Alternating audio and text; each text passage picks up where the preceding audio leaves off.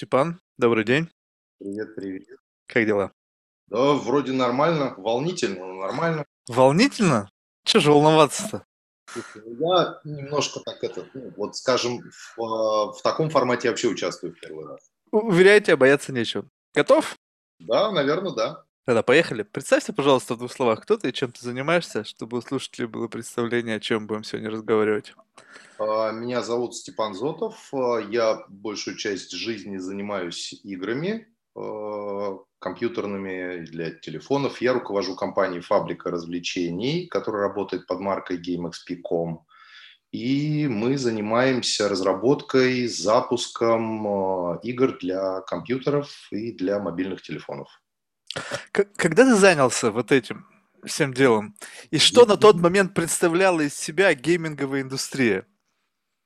Ну, я занялся в 97 году, пришел, как говорится, по объявлению.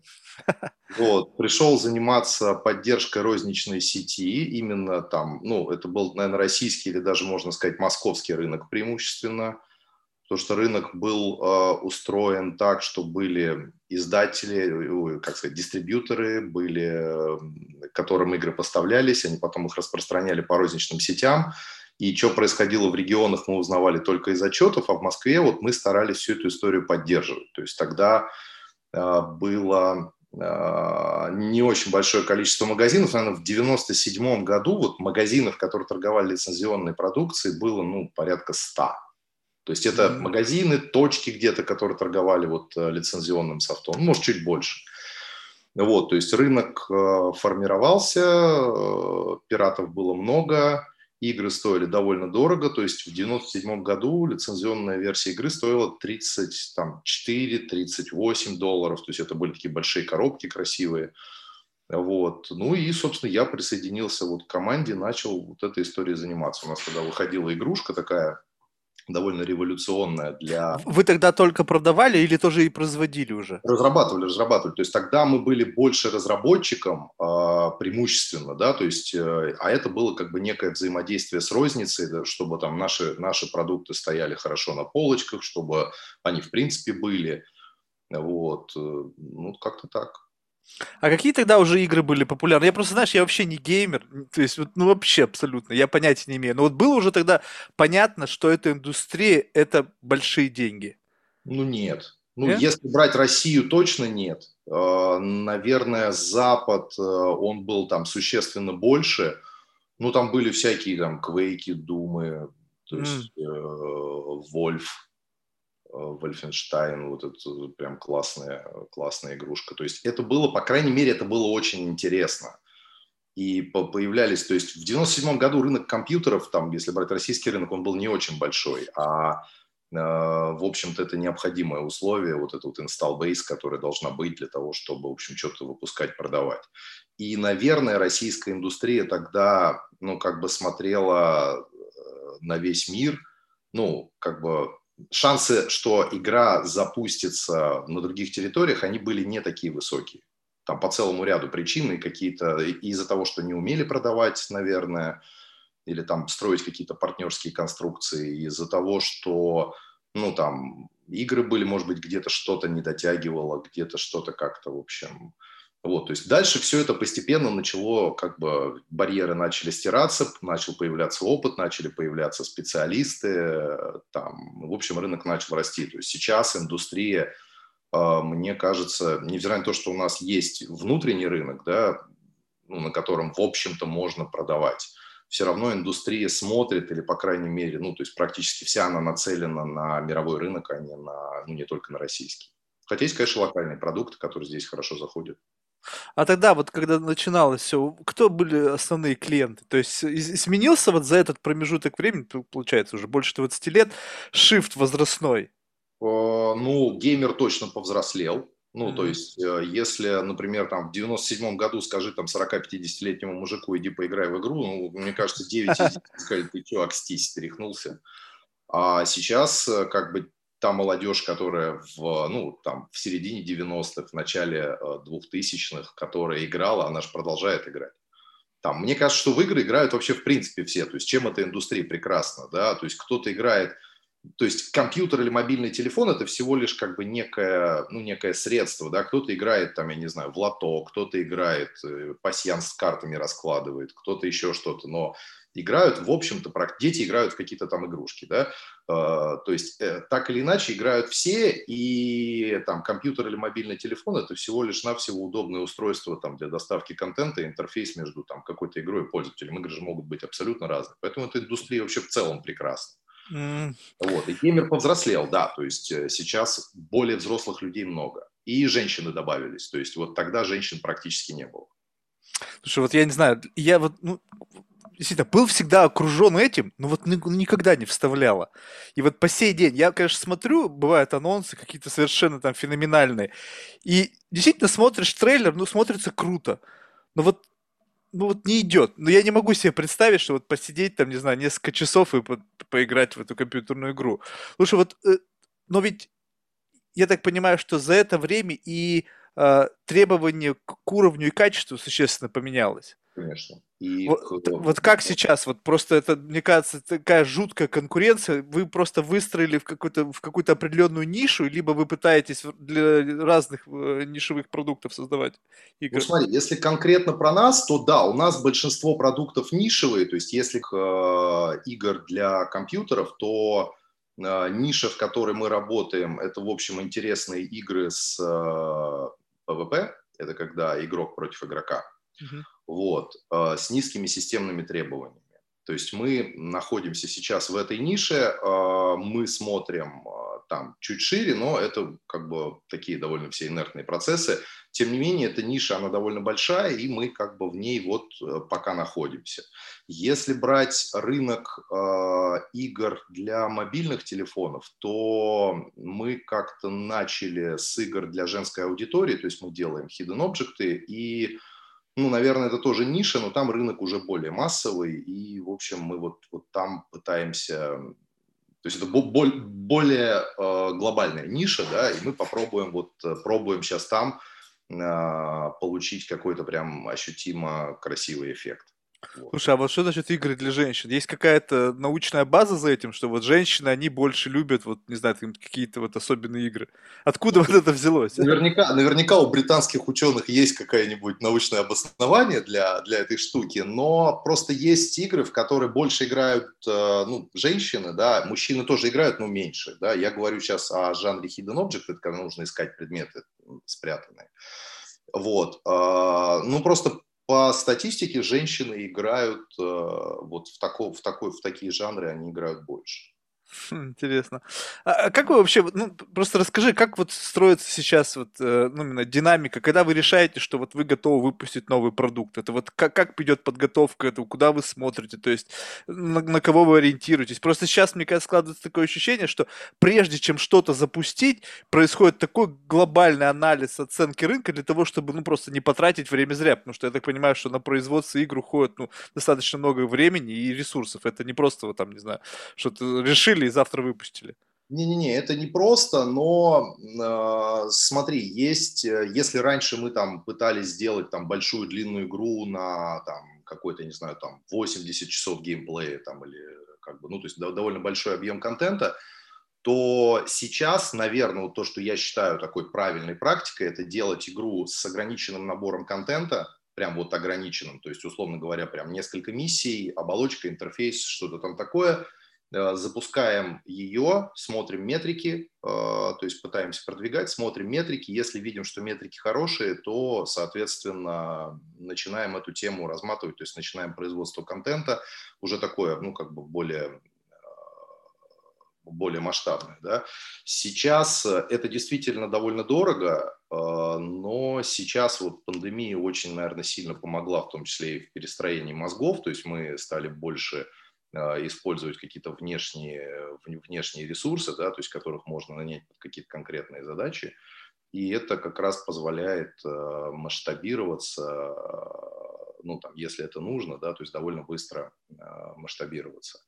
Вот. Но, наверное, вот правильная практика – это измерение на, ну, ну, вот на каком-то ограниченном наборе контента, вот, чтобы, чтобы проверить. Ну и, конечно, внутри, то есть э, если там внутри продукт не нравится, то выпустив его на рынок, ну, вероятность того, что он понравится пользователям, крайне низкая.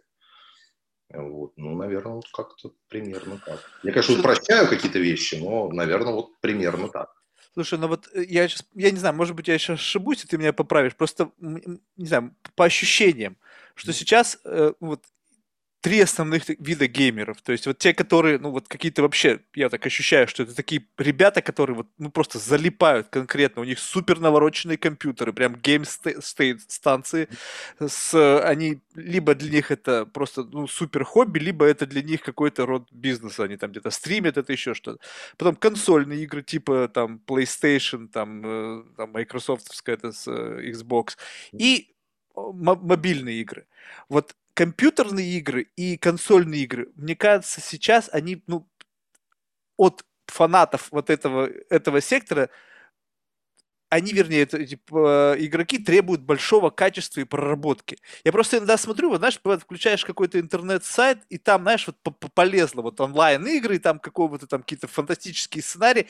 И я смотрю все равно, когда видишь там анонс там каких-то новых топовых игр, и вот то, что я вижу вот э, как бы онлайн, несоизмеримо по, по именно качеству и проработке. И я не могу понять, вот кто, какова аудитория, если в принципе плюс-минус, ну да, понятно, цены отличаются, но вот там заплатив там чуть больше, ты можешь получить более сложную, качественную игру, нежели пойти играть там, не знаю, бесплатную игру. Вот, вот, вот как, как вот тут вот это работает? Я не понимаю, просто вот просто ну, люди это... хотят играть и все, и им без разницы просто заткнуть дыру в свободном времени?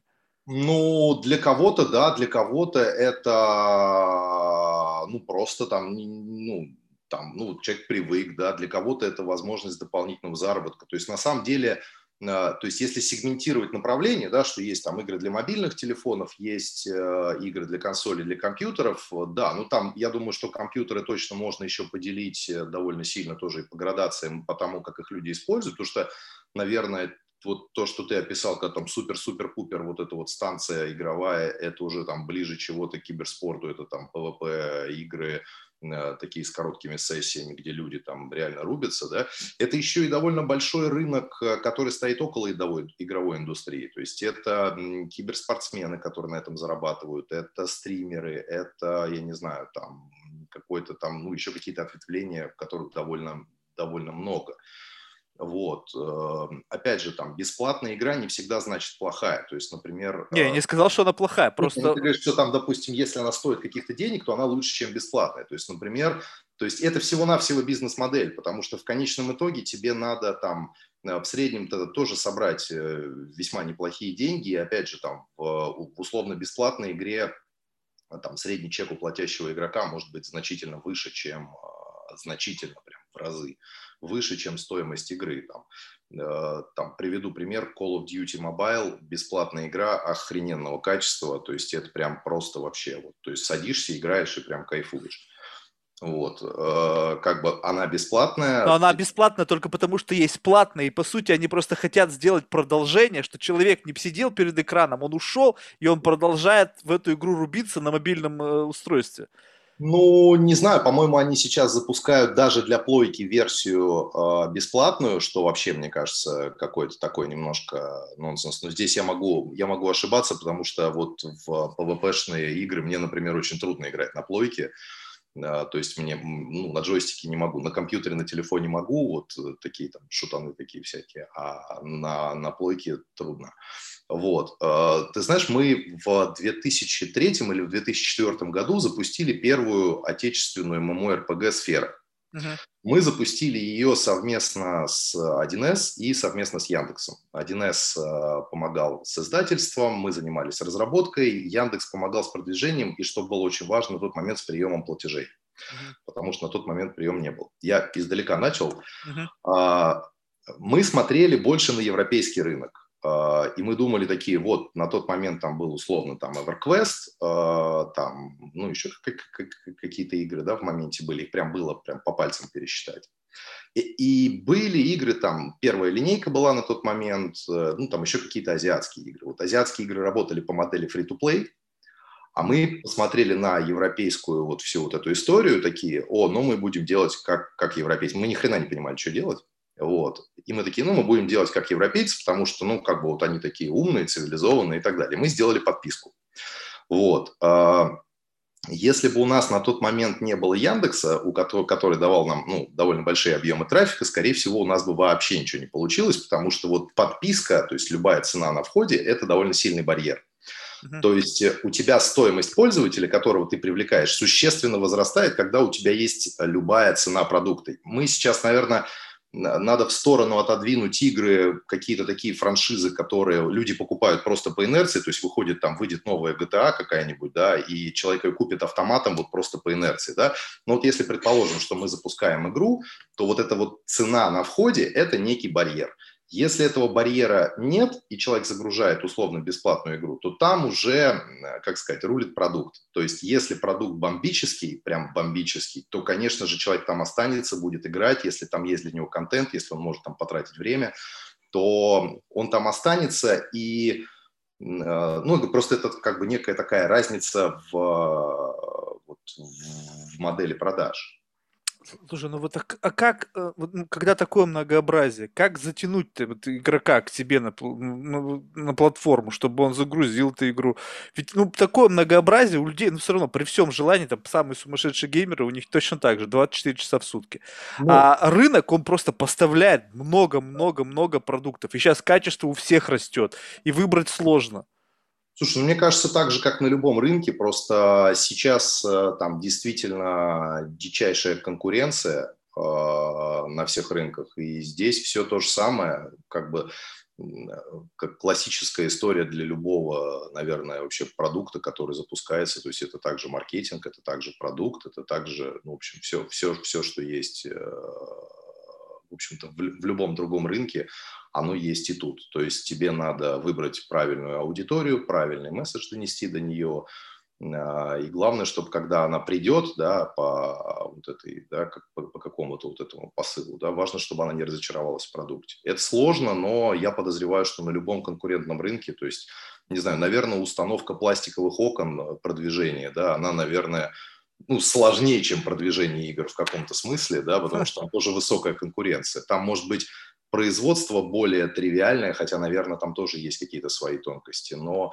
я думаю, что по факту это ничем... Есть какая-то немножко специфика, да, потому что индустрия другая, немножко другие, там, может быть, какие-то инструменты для этого используются.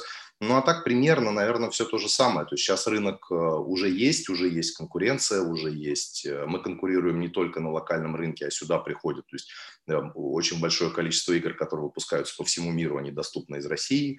Э, локализовать игру на русский язык, даже если там игра распространяется где-то там далеко от России, в общем-то небольшая проблема, платежки все международные, то есть э, рынок международный, но, но в целом я думаю, что сложности вот такие же.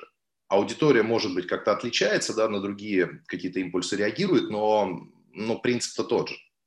А вот за эти годы уже выработался какой-то пласт лояльной аудитории, которая вот у каждый продукт, она в него заходит? А, ну, какой-то процент, конечно, есть. То есть мы наш вот российский бизнес PC-шный, э, который вот э, издательский, мы вообще его изначально на этом, а, на этом строили. То есть мы привлекали аудиторию и впоследствии старались эту аудиторию каким-то образом переносить э, из игры в игру при запуске новых игр, при запуске там, на возврат аудитории. То есть да, конечно, и мы старались это делать там с самого начала года, наверное, с 2000 там, пятого, наверное, вот так вот примерно. То есть мы копили эту аудиторию, какой-то вот набор скопили. Э, раньше, конечно, это все дело работало лучше, потому что ну, то есть процент, больше, большее количество людей, больше процент реагировал, потому что, видимо, была э, меньше конкуренции э, и вообще как бы, ну, там другой этап был развития. Э, Э, сейчас похуже, но работает по-прежнему. То есть э, есть, э, естественно, есть лояльная аудитория, которая как минимум зайдет посмотреть. Но здесь, опять же, так как, по сути, все продукты в том, в том или ином виде уникальны, мы сейчас там не про дистрибьюторскую модель, когда там есть там разные порталы с одинаковыми играми, а вот именно если есть эксклюзивные права на игру, каждая игра уникальна, от игры здесь очень многое зависит. То есть, если она заходит, опять же, там есть накопленная аудитория, которая играет, ну, я не знаю, там в розовых слоников, да, им трудно, э, точнее, им предложить игру про танки можно, и часть, наверное, все равно посмотрит, и часть даже останется, но можно не попасть. Вот. А... Но да, есть такое, работает. А вы не про... Вы совершенно в консольные игры вообще не заходите? Слушай, ну сейчас мы... просто такая история, что они там эксклюзивные контракты, допустим, только Sony, там, PlayStation, либо там э, Xbox, вот это всякие истории, пытаются какие-то там collaboration какой-то делать эксклюзивный, с какими-то даже киностудиями. Это не, не ваша история? Ну, ну, нет, потому что в настоящий момент, ну, по крайней мере, как я это вижу, да, для того, чтобы сделать интересную консольную игру, а, туда довольно дорогой вход то есть mm. прям, прям дорогой. Да. Сейчас рынок поменялся, мы когда-то пытались, наверное, году, ну, тоже, наверное, в четвертом, в пятом мы пытались сделать одну игру, по-моему, тогда еще для PlayStation 3, вот. Э, сейчас, вероятно, все это стало проще, но там, ты знаешь, был, был эпизод, когда для того, чтобы разрабатывать игру, например, для консоли, конкретно под PlayStation, тебе нужны девелоперские киты. Вот, э, во-первых, нужно пройти какие-то процедуры для того, чтобы Sony заапрувила твой продукт и сказал, что да, ребята, разрабатывайте, вот вам нужно купить у нас киты.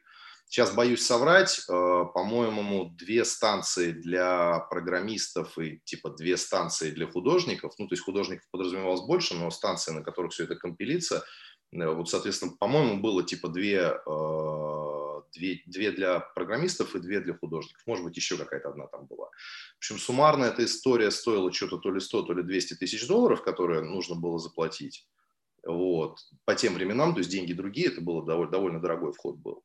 Вот. И дальше были такие чудесные эпизоды с нашей таможней, потому что они сюда приехали, а таможня не понимает, что это такое. То есть ну, в каталогах нет. В общем, мы это очень долго таможили. Вот. Очень, очень сложные пути, потому что Sony, э, по-моему, у Xbox немножко попроще с этим дело. Sony опрувит вообще все. То есть у нее там есть такая э, глобальная система опрувов, да, там есть какие-то стадии где они очень внимательно тестируют все, что выходит. И самое интересное, что у Sony есть право в самом конце разработки сказать, нет, эта игра на PlayStation не выйдет. А, вот. ничего себе. И, то есть, решая, ну, то есть, в принципе, ты можешь идти по всем их да, вот этим да, шагам, они говорят, да, да, да, да, да, да, нет. Да, а потом скажут, нет, вы знаете, нет, вот не выйдет. Ну, по крайней мере, вот какое-то время назад было так. Сейчас, возможно, правила смягчились, как-то что-то поменялось, ну и плюс контент, который там выходит. То есть если ты посмотришь игры, которые выходят э, там на PlayStation, это, ну, там, это художественный фильм. То есть еще я думаю, что вот э, там к шестой э, плойке там, наверное, реально уже будет картинка, которая практически там не будет отличаться от очень красивые игры, но контент получается очень дорогой. Туда очень дорогой порог входа. И самое главное, даже дело не только в ресурсах, то есть э, там, если бы к нам сейчас пришел какой-то партнер и сказал, ребят, там вот как бы вот дохренище денег, делаем игру классную, всю жизнь мечтал, давайте сделаем. Uh-huh. Не сможем, потому что нет экспертизы. То есть, конечно, uh-huh. можно начать, можно попробовать сформировать команду, найти правильных людей, но, во-первых, это дольше, а во-вторых, э, без отсутствия экспертизы определенной, да, то есть без набитых шишек, получаться будет, скорее всего, ну, долго, дорого и плохо. Слушай, ну вот то, что ты сейчас сказал, я просто, знаешь, вот, ну, готов похлопать как бы тебе за то, что ты говоришь, что человек вот честно берет и больше 20 лет экспертизы в целом, пусть может быть другого порядка, да, в компьютерных играх, и ты говоришь мне, что у вас нет экспертизы. Я сейчас смотрю направо и налево, какие-то появляются гейм-студии, люди вчера еще, не знаю, мяч пинали, ну, условно. А сегодня они уже многомиллионные игры создают. И, и у них ничего нету. Они тут на аутсорс одну студию взяли, здесь другую, третью, десятую. Вот они просто менеджеры проекта. То есть вот ну, получается как? Вот, вот ты мне объясни. Вот ты ну, человек с опытом, столько в этом времени потратил, и ты говоришь, что вам бы сейчас занесли деньги, и вы как бы сказали, что, ребят, нет, мы, наверное, не готовы. Ты знаешь, наверное, лет 15 назад я бы сказал, конечно, мы готовы, мы вообще любую игру разработаем, у нас тут опыта, как у дурака Махорки. То есть, э, наверное, тогда бы я сказал. Сейчас я понимаю, что, ну, понимаешь, выпускать абы что не хочется. То есть хочется делать хорошо, круто. Я плюс-минус понимаю, на какие шишки мы там можем налететь. Может быть, это мои какие-то страхи, опасения, да, может быть, еще что-то. Но я понимаю, что вот ввалиться там на рынок э, там э, там, приставок, да, я понимаю, что это будет, будет не очень. Но ты, опять же, ты приводишь пример, говоришь, что вот там это ворочают миллионами долларов. На самом деле, там, если разобрать кейсы, скорее всего, история там все-таки немножко какая-то другая. То есть есть истории, когда выстреливает продукт. То есть есть какая-то студия, она что-то делает, и вот у нее, они что-то поняли, опять же, они накопили экспертизу, набили каких-то шишек, их команда усилилась какими-то правильными людьми, они что-то осознали, они сделали бомбический продукт. Смогут ли они этот продукт повторить? Очень большой вопрос, потому что, ну, прям очень большой вопрос. То есть, если посмотреть на студии, которые а, делают такие прям вот бомбические э, там друг за другом хиты, ну, я не знаю, слушай, вот э, там может получиться, может не получиться, даже когда опыта довольно много. Вот, то есть студия может сделать какую-то какую классную игру, которая там пойдет э, там на весь мир классно, люди будут играть. В этот момент им нужно усиление как раз вот скорее там деньгами, да, в маркетинг ну, там разные есть способы, да, но если игра растет сейчас в моменте и очень хорошо растет, конечно, ее надо а, пушить максимально, потому что это будет та максимальная точка, с которой ты рано или поздно начнешь падать. И чем точка это выше, тем, а, ну, как бы дольше ты, а, ну, с более высокой точки полого будешь скатываться, mm. то есть игра будет а, боль, дольше приносить деньги, игра будет дольше популярной, игра будет дольше такой. То есть я, я не думаю, что, знаешь, прям вот так вот бац-бац-бац, э, и все такие там миллионы долларов. То есть все равно должны быть какие-то шишки. Нет, ну это естественно. Это, это да, но просто вот в силу того, что просто сейчас смотришь каждый год статистику, рынок компьютерных игр, там, не знаю, 170 там, миллиардов долларов, в следующем году там 200, ну и пошло. И индустрия ведь как... номер один, между прочим, уже второй год, индустрия номер один Голливуд обошла. Вот я об этом и говорю. Когда такие заголовки слышишь, ведь обычно как? Вот сейчас, мне кажется, весь, весь предприним... все предпринимательство, они смотрят, где деньги. Угу. О, там деньги, пошли туда. А есть экспертиза? Ну и что, я же серийный предприниматель, я тут это сделал, тут это сделал. Пошел, пошел играть, заниматься компьютерными играми. И когда я слышу, что, ну, вот мы работаем с лучшими девелоперами. То есть получается, что я, ну, как бы, ты говоришь, накопили какую-то экспертизу. Ну, окей, экспертиза есть, но ты делаешь mm. это чужими руками. Ты взял дизайнерскую студию, там, 3D-разработчиков, компьютерную графику. То есть топовые команды участвуют в создании продукта, в котором ты являешься, как бы, менеджером. И не факт, что ты, может быть, и сценарий пишешь. Ты еще и для сценаристов мог нанять. То есть, Нет, вот, не, ну, это, это возможно, это возможно. То есть, ну, во-первых, там, опять же, не факт, что продукт выстрелит, когда ты так делаешь, потому что... А сейчас тебя... это и не важно, понимаешь? Люди готовы платить деньги за шанс. За То шанс? Вот, ну, конечно. Ну, такой, ну, такой ну... есть, такой есть. Но, понимаешь, опять же, если ты с деньгами приходишь на рынок, и тип ты не очень понимаешь, ну, что происходит, но ты понимаешь, что вот ты провел анализ, посмотрел, что так, я вижу, что консоли там через 5 лет, через 7 лет они будут там безнадежно расти вверх, Э, там, э, я, я верю в этот рынок, э, мне нужно вложить деньги. То есть, ну, если бы я был на месте этого человека, я бы попробовал найти студии, причем не ограничиваясь там территорией Российской Федерации, да, я попытался найти студии, которые, у которых уже есть практический опыт, которые уже это делают, и зашел бы туда либо как партнер на проект, либо просто купил бы студию. Ну, то есть, этот, причем на самом деле, если ресурсы есть, есть желание увеличить, ну, прям реально вот веришь в это, есть прям большое количество ресурсов, то я купил бы три студии. Mm-hmm. Вот, то есть, э, и тогда вероятность, знаешь, что, что этот бизнес тоже как, э, там, у тебя есть 10 продуктов, да, которые ты там планируешь запустить, у тебя из них там 4 или 5 вообще закроются, не дойдут до релиза, еще там 3-4 окупятся, принесут вот такую прибыль, а 1-2 могут стрельнуть, ну там дальше уже размер зависит от того, насколько они были успешными. Э, то есть либо улететь в космос, либо просто стрельнуть, и ты получишь какую-то прибыль. Ну то есть как бы вот немножко эти риски диверсифицировать. То есть я бы, наверное, сделал так. Но если брать конкретно вот э, ну, PlayStation в частности, наверное, но вообще, наверное, заходить на этот рынок лучше вот каким-то таким способом, да, то есть приходить как э, финансовый партнер, э, приходить к кому-то, у кого уже есть какой-то вот э, как, какое-то портфолио, какой-то опыт, экспертиза, шишки, и, наверное, ну, там вот с моей точки зрения это разумная, разумная история. Слушай, ну ведь согласись, вот, ну, просто вот вам вот ты говоришь шишки, ну окей, у вас пока этих шишек нету, но у вас есть понимание. Вот даже сам факт того, что вот как оперирует твоя риторика, что я, по крайней мере, понимаю, где мы слабы. Ведь да. это уже очень много. Может быть, если не пробовать, то шишек и не набьешь. А может быть, если пойдет, то и шишки будут как бы набиваться-то уже тоже по уму, знаешь. То есть одно дело, ты просто не знаешь, откуда тебе прилетит, а в другое дело, то ты знаешь. Я просто как бы подвожу к тому, вообще, в принципе, вот хочется вот в такую большую игру поиграть? Слушай, ну, мне хочется сделать, то есть у меня вот как бы в голове есть такой термин, какая-то игра мечты, да, то есть я ее еще не сделал. Я поучаствовал в разработке и выпуске классных игр, но вот игру мечты я еще не сделал, и я ее, блин, сделаю. Вот. Mm-hmm. И знаешь, тут, наверное, вот нет такого, что это должна быть именно игра для PlayStation или это должна быть именно игра для персонального компьютера. Это должна быть прям реально кайфовая такая прям классная игра. Она может быть там для разной аудитории, она, ну там, для разной совершенно целевой аудитории. То есть э, хотелось бы поучаствовать в каком-то очень большом продукте, ну, конечно, да, это прям, это прям, но опять же, понимаешь, э, хочется поучаствовать в большом продукте как-то осознанно. То есть, э, когда мы понимаем, куда мы бежим, зачем мы бежим и как мы все это построим. То есть, процесс это я себе хорошо представляю. А э, есть очень-очень много мелочей, которые могут там, ну, там, банальный пример, тебе срок релиза отодвинуть в два раза. Тут просто ты там напоришься на какие-то там небольшие грабельки. Конечно же, все преодолимо, конечно же, все можно сделать э, при больших ресурсах, но э, здесь э, риски возрастают для всех, для инвестора, для, ну, для нас, потому что это тоже репутационные риски.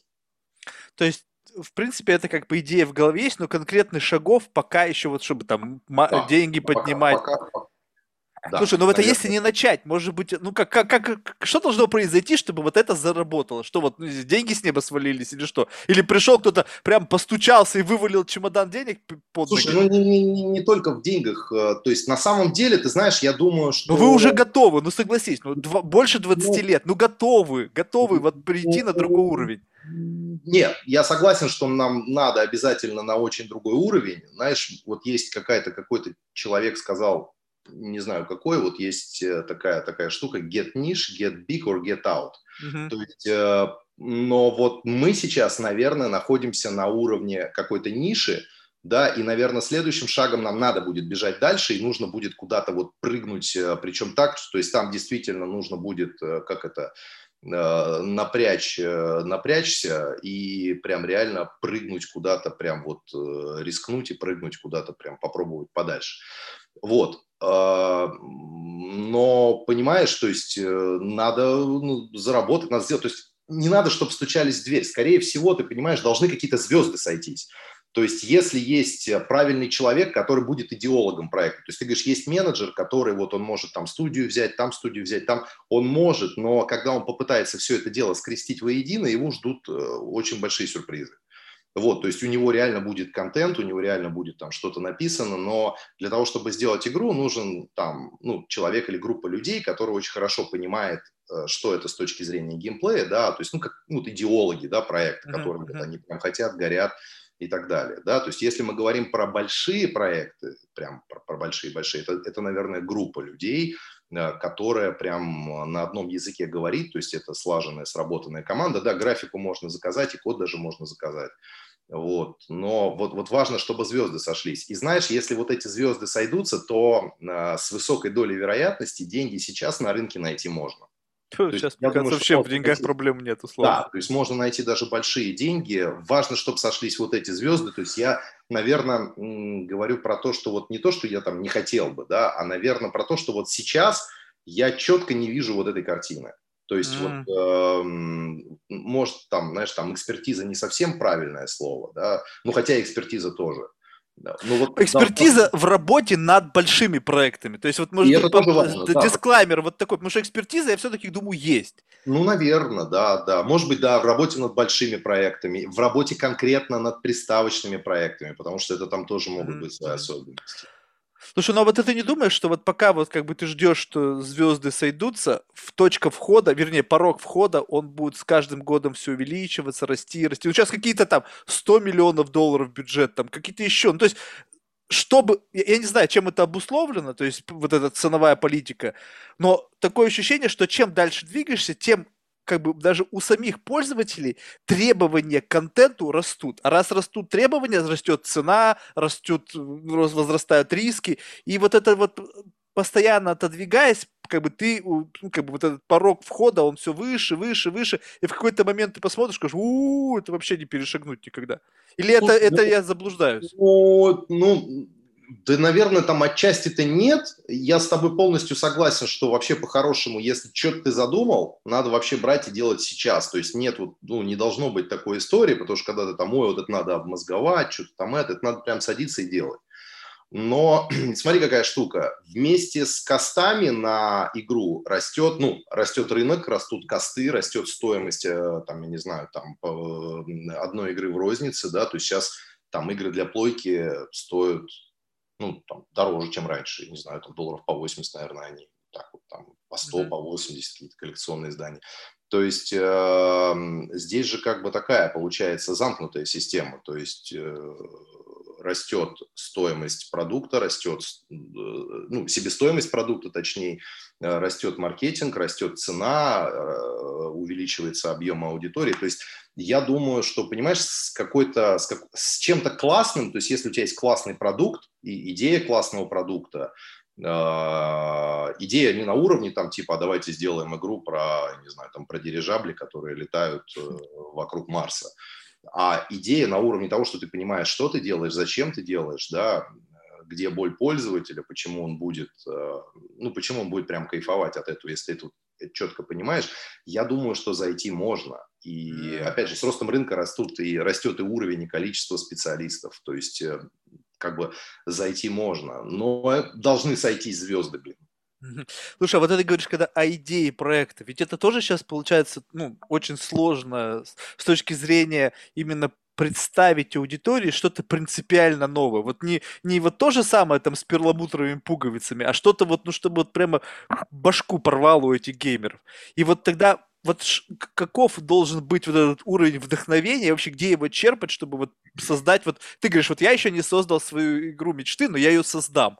Да. Вот это, ну как бы понятно, это как бы цель жизни, это профессиональная цель, да, ну, так должно быть. Но вот это вот вдохновление, оно откуда должно прийти, вот это вот под, подчерпнуть идею? Она как-то в голове постепенно варится, либо это как вот, знаешь, как осенило, и, ну, понятно, тоже, подожди, но осенила тоже это не значит, что она пришла одномоментно. Она могла там 10 лет вариться и в какой-то момент времени пришла. Вот тут, тут смотри, какая штука. А надо ли игроку что-то принципиально новое? То есть это тоже путь, когда ты выдумываешь что-то новое, оно стреляет там в, не знаю, 0,01 или там, ну, еще больше проценте, э, процентов случаев. А надо ли игроку что-то новое? Или ему нужно переосмысление, переосмысление чего-то чего старого? Ты знаешь, у меня... Не, я не имел в виду, что какой-то сцена... принципиально новое. Ну, знаешь, как, как, как вот тебе объяснить? Ну вот смотри, «Матрица», когда она вышла, вот я про это говорю, это было что-то принципиально новое с точки зрения... Пред... То есть не в литературе, а в кино. В литературе всегда была масса фантастики. Но вот то, что я увидел на экране, я не видел это раньше. Слушай, меня ну, это зацепило. Мне кажется, там не только был все-таки технологический... Концепту... Концептуально, там концепция, которая, которая, знаешь, это было, наверное, самое начало того, когда у пользователей появилась боль, что они контролируют, ну, пользователей, пардон, у зрителей, э, что их контролирует что-то, да, что за ними следят, что читают почту, что это.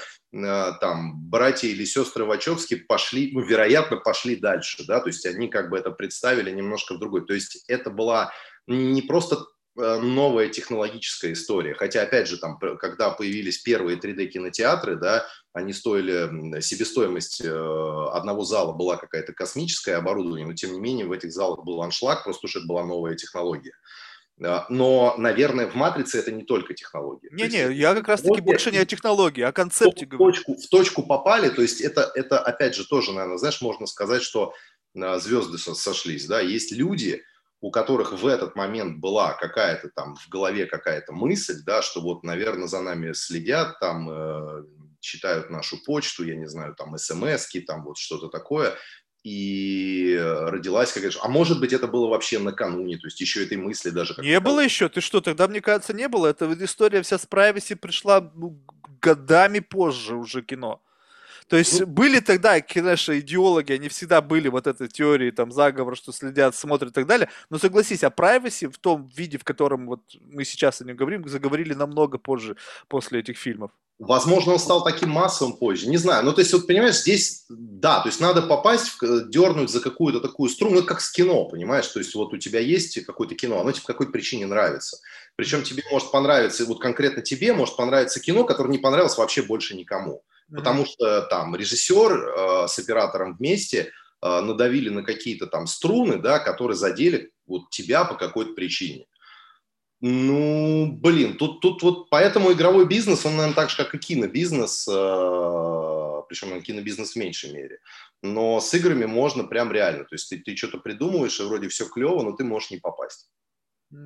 Слушай, ну а как вот тогда? То есть э, э тут тогда получается, что с точки зрения вот звезды сошлись, нужно еще учитывать конъюнктуру рынка в момент выхода игры, чтобы она совпала, вот как-то вот у людей сознание было готово, потому что, ну как говорят, что слишком новое, слишком как бы непонятно тоже плохо, потому что не может в голове э, аудитория сесть, и они просто это не примут, потому что они не готовы еще.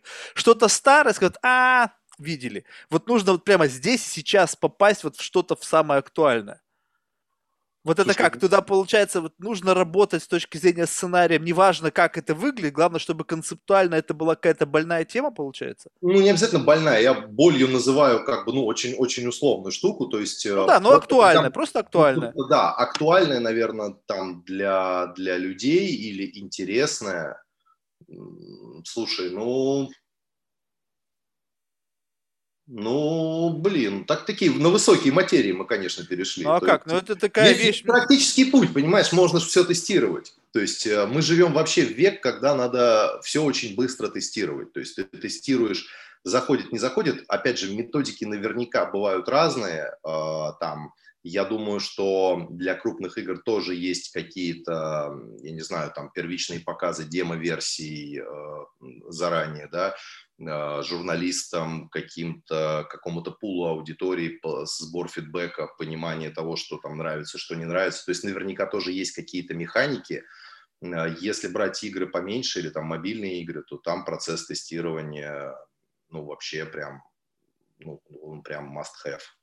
Слушай, вот, ну вот, а как это вообще вот работает? То есть ты, говоришь, ты, ну, од, а, не совсем понимаю, но вот когда говорят тестирование на какую-то там определенную группу людей, вот mm-hmm. эта выборка, она какая? Ну, говоришь, люди из отрасли, мне кажется, очень сильно байс. Ну, потому что, ну, если ты профессионал, вот и, ты и я на игру посмотрим разными глазами. Конечно. Я, я как обыватель, вообще, в принципе, человек, который вообще не имеет представления, я скажу, там, буду смотреть на что-то, что, на что ты, может быть, и внимания не обратишь. И ты, возможно, и... будешь более прав, чем я потому что ты а, как раз потребитель. Вот об да, этом и речь. А я... Тогда кому показывать?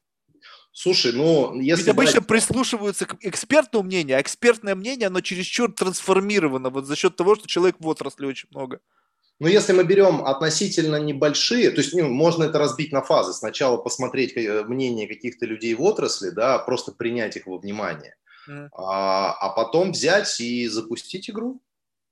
То есть просто с очень маленьким количеством контента, если мы говорим, ну не про PlayStation, конечно, если мы говорим про небольшое количество контента, то э, ну, игру с небольшим количеством контента, она запускается, проводятся какие-то тестовые рекламные кампании, снимаются метрики и смотрится, ну, хорошо-плохо.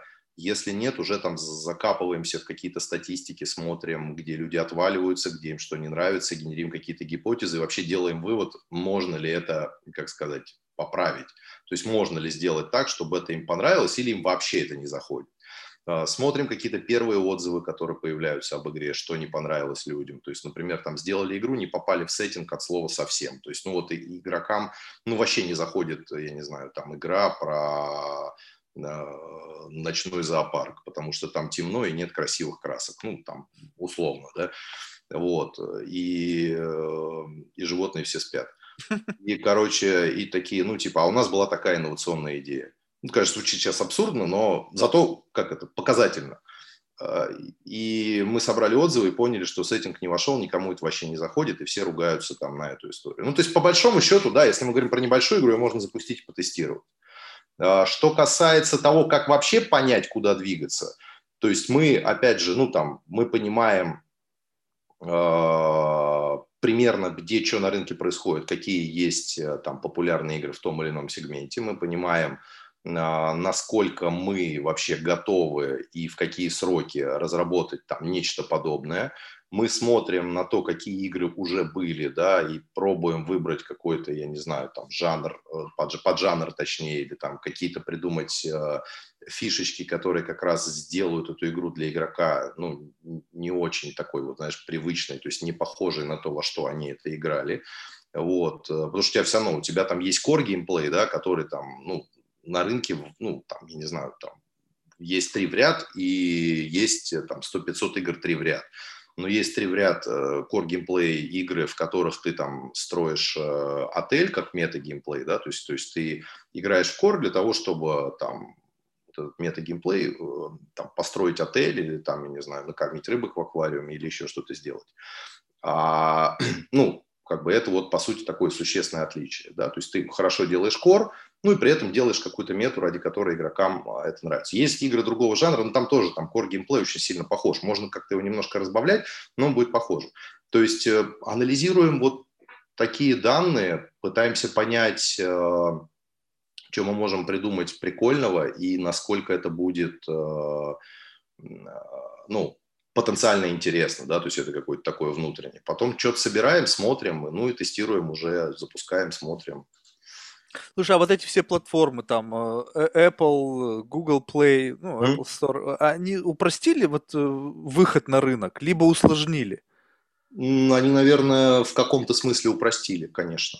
То есть э, сейчас еще, как бы, поскольку, опять же, конкуренция выросла, когда только появились эти платформы, они же тебе давали еще довольно много трафика. То есть ты, э, ты мог вообще сам разработать какую-то игрушку, э, выложить ее в стор, и это, по сути, гарантировало тебе какой-то объем трафика. То есть если ты, в общем-то, инди-разработчик, у нас же целый, целый пласт людей появился, вот как, как таковая инди-разработка, то есть люди самостоятельно, большое количество людей что-то делают, запускают, и, э, в общем-то, на старте они очень неплохо зарабатывали. Сейчас ситуация немножко стала хуже, то есть сейчас трафика там органического меньше, вот, но тем не менее э, платформа решает, э, ну, как бы некий объем проблем для разработчика, да, то есть, ну, как минимум, это авторизация, биллинг, вот, ну, и какая-то органика все равно есть. То есть, наверное, они упростили. То есть самому построить разработчику систему платежей или там подключать кучу разных каких-то штук, там, ну, это, это сложнее. А, слушай, а что тогда вот держит вот именно вот с точки зрения привязки к компьютерам, ну вот PC-шным? Вот, э, в принципе, mobile сейчас ну, очень растет. Сами, сами вот эти ну, телефоны, увеличилась производительность, улучшились возможности. Люди все-таки больше времени проводят с телефонами, чем сидят за компьютером. Ну, и они, ну, как бы, если брать там расчет отдельную категорию mm-hmm. людей. То есть, но вы по-прежнему держите этот сегмент. Э, вот чем это обусловлено? Слушай, ну люди-то, смотри, у тебя, что такое компьютер? Это довольно удобные, понятные устройства ввода-вывода, то есть у тебя есть клавиатура, у тебя есть мышь, да, у тебя есть большой экран, а, он может быть очень большим, он может быть очень кайфовым, а, ну, не знаю, ну и привычки, наверное. Mm. Какие, то есть, да? То, есть, в принципе, я... это, э, вы работаете на ту аудиторию, которая привыкла играть за компьютер. Ну, возможно, возможно так, да. То есть она есть, это раз. И во-вторых, ты знаешь, по-моему, я боюсь ошибиться в сроках, но последние два года рынок персональных компьютеров опять начал подрастать. То есть он долгое время падал, и вот какое-то время спустя он опять э, начал подрастать. Может, конечно, это майнеры какие-нибудь безумные, я не знаю, там, майнят на компьютерах, но э, как бы вот по объему продаж э, именно устройств, он, по-моему, два года последний он растет. Слушай, а вот а как сами технологии, вот, ну, то есть вот то, что меняется, ну, все равно ты говоришь, вот мы смотрим на игры, смотрите, какие решения в этих играх, какая у них графика, какая у них там... Как, как сама вот технологическая революция, которая произошла вот эти за последние 20 лет, когда, ну, стремительно выросло все с точки зрения компьютеров, там, мобильных устройств и так далее, повлияла на изменение компьютерных игр? То есть как часто вы внедряете инновации, которые вот-вот появились на рынке, и в, в свои продукты? Слушай, ну какие-то точно внедряем, наверное. Ну, игры тоже можно, наверное... То есть можно сделать игру очень атмосферной, без... Э, ну, то есть графика может быть разная. Это может быть 3D с какими-нибудь там эффектами, с такими там... А может быть что-то, например, там в более рисованном стиле, а, и, ну, там она будет менее требовательна к ресурсам, она тоже будет, а, ну, как бы очень красиво, атмосферно выглядеть. Но, конечно же, появляются на рынке много, э, много разных штук, которые, вот, например, там 15 лет назад были невозможны. Вот сейчас, э, недавно я общался с э, командой людей, они сделали маленький движочек, который вставляется в мобильные игры, и у них очень прикольная штука. Я не знаю, насколько это уникально, я просто у них это увидел когда у тебя устройство издает звук, ты можешь, ну, как бы он еще вибрацию немножко так э, отдает, mm. причем ты эту штуку настраиваешь, и у тебя, когда ты играешь в игру, у тебя возникает дополнительное ощущение, у тебя дополнительный какой-то эффект погружения, да, то есть mm. это вроде бы не очень ресурсоемко, то есть для этого не нужен там какой-то супермощный процессор, но, наверное, без развития технологий вот такие вещи не были бы возможны, э, хотя тоже и технологии нужны, потому что э, если а, вспомнить, э, что было там когда-то совсем давно, то дискетка, а, по-моему, вот такая квадратная маленькая, она была размером что-то типа полтора мегабайта. То есть mm. и игры помещались, некоторые игры были на трех-четырех дискетах, но это полтора мегабайта. И жесткие диски были размерами какими-то там тоже мегабайтами, по-моему, они измерялись. То есть э, было все очень мало. Конечно, если у тебя, ну там, очень мало памяти, ты туда много чего не засунешь. Но, с другой стороны, игры тоже как-то делали. То есть прогресс, безусловно, важен. И там еще одна важная штука, что э, когда выходит что-то новое, есть люди, которые э, обновляют устройство, и когда они его обновляют, они хотят э, ну, активнее его использовать и они в том числе играют. То есть играют больше, активнее, потому что им кажется, блин, классно, там быстрее стало работать, или там красивее стала картинка, или еще что-то, еще что-то. Вот, то есть, ну, и мы стараемся использовать, и все стараются использовать, конечно. Сейчас просто смотришь, это все настолько переплелось, и вот и тут искусственный интеллект, какие-то нейронные сети, все это как-то вот вместе в каком-то таком едином сложном супе варится, и, и, и все превращается во что-то, ну, какой-то... Я недавно разговаривал с людьми, вроде бы художник, но digital художник, а по сути бэкграунд математик. И вот, вот получается как, что все превратилось, вот как бы транс, идет глобальная трансформация творчества в какую-то абсолютно инновационную среду, когда ты вроде бы как бы уже не то чтобы художник, когда ты создаешь алгоритм, который что-то рисует, а, а, ну то есть вот это все настолько сейчас переплетено, и ты чувствуешь вот эту вот трансформацию, как вот, как вот, ну, просто мир меняется, что вообще, в принципе, требования совершенно к, к профессии меняются, что если ты не начинаешь как бы наверстывать вот этот вот недостающий как бы набор знаний, то ты понимаешь, что ты как бы стремительно устареваешь. Вот это вот есть такое ощущение? Слушай, ну да, есть. Это прям, а, ну, то есть как это сказать, мы же в любом случае, мы там все люди, да, мы конкурируем, да, мы конкурируем там в том числе с молодыми э, ребятами, да, которые, э, ну, для которых вот, вот эти жесты, да, они уже в ДНК находятся. Жест, когда, ну, это, это реально так, то есть, например, там для ребенка сейчас для него вот зазумить в телефоне или в планшете, это уже как бы, то есть у него это не вызывает, ну, у него это как бы сразу, то есть mm-hmm. у него не вызывает каких-то вопросов, там, а как это зазумить. То есть он это сразу сделает так. Там, а, там мы, кто постарше, да, они ну, чуть-чуть более, более, наверное, аналоговые. И, конечно же, и информации много очень сейчас. Конечно же, ее надо получать, надо куда-то смотреть, надо понимать, там, куда мир катится, но, конечно, все надо, поскольку, опять же, информации много, надо как-то это все дело и дозировать, и, в общем, наверное, немножко фильтровать. То есть э, есть э, информация как бы, которую можно там посмотреть поверхностно, да, и, и ну, как бы положить ее куда-то на полочку, да. Есть информация, которую, конечно, надо изучать более глубоко.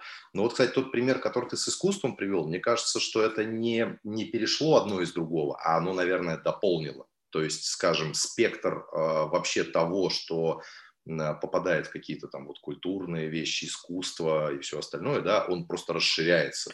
Да, он расширяется, но понимаешь, когда я слышу об этом, вот, вот, вот именно это звучит именно как с позиции искусства, то есть Digital Art, у меня всегда в голове был Digital Art, знаешь, как просто, ну, в фотошопе кто-то что-то нарисовал. Вот, да, вот, это, вот это был Digital Art, да? А когда какие-то нейронные сети, какие-то безумно сложные алгоритмы, огромное количество там каких-то составных вещей сами по себе что-то рождают, управляемый человеком, который по сути не художник, а математик.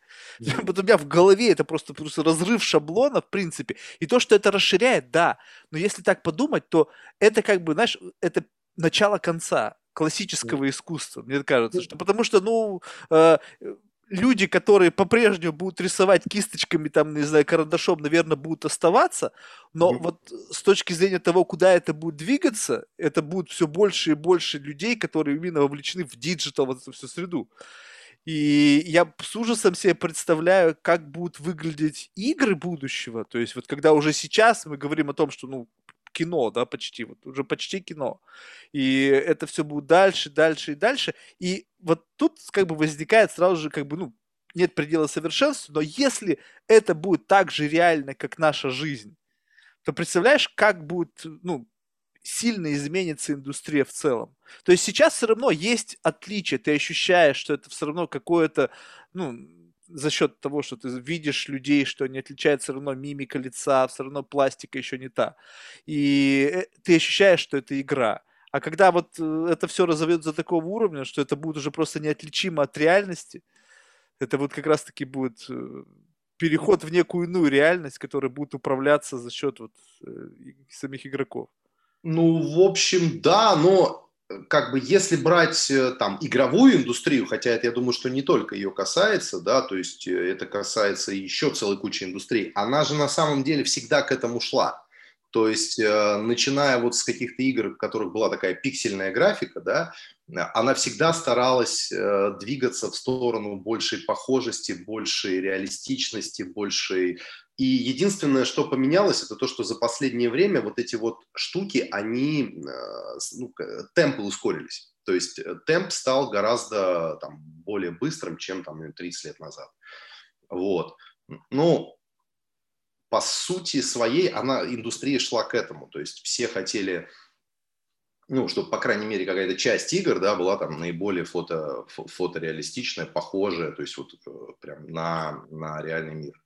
Слушай, а как вот на фоне вот такого тренда, да, на, на реалистичность появился Майнкрафт, и я до сих пор не понимаю, в чем его успех. Ну вот, ну вот у меня в голове, не знаю, дети сходят с ума.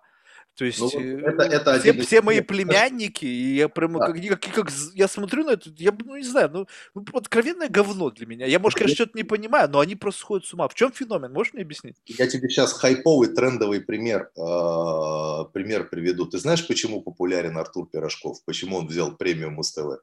Как лучший исполнитель. Я даже не знаю, кто такой Артур Пирожков. Это нормально. И слава богу. Вот потому что песни нравятся детям. То есть здесь тоже огромная аудитория детей, которым нравится что-то строить, которые любят играть в кубики. Но это мое предположение. Да? То есть э, дети это очень, очень-очень большая на самом деле аудитория. Она очень лояльная. То есть вот если там э, ребенку нравится, он привык, он там что-то строит, что-то делает, э, он будет там. Э, в следующий момент, который, как мне кажется, да, тоже важно, это то, что люди там, ну, занимаются каким, каким-то видом творчества, там, кто-то что-то строит, воспроизводит что-то похожее на, ну, не знаю, на что-то реальное, там, да, там, от, из, там, не знаю, фильмов, какую-то местность воспроизводят, что-то, что-то вот они такое строят, и это может, э, тоже, результат их трудов может стать, ну, в том числе популярным. Там, другие увидят, он это покажет, он попадет в какие-то там, э, не знаю, там, к ютуберам, к стримерам, там, на телевидении, еще куда-то. То есть, ну, наверное, наверное, ну, просто кому-то нравится вот это. Кто-то любит играть в кубики. Mm. Слушай, просто вот получается так, что э, это, это просто какая-то мысль, которая родилась и нашла свое отражение в, у миллионов людей, ну, либо это, либо это расчет. Я просто не могу понять, вот как вот, вот причина появления. Знаешь, просто всегда говорят о том, что, о, человек гений.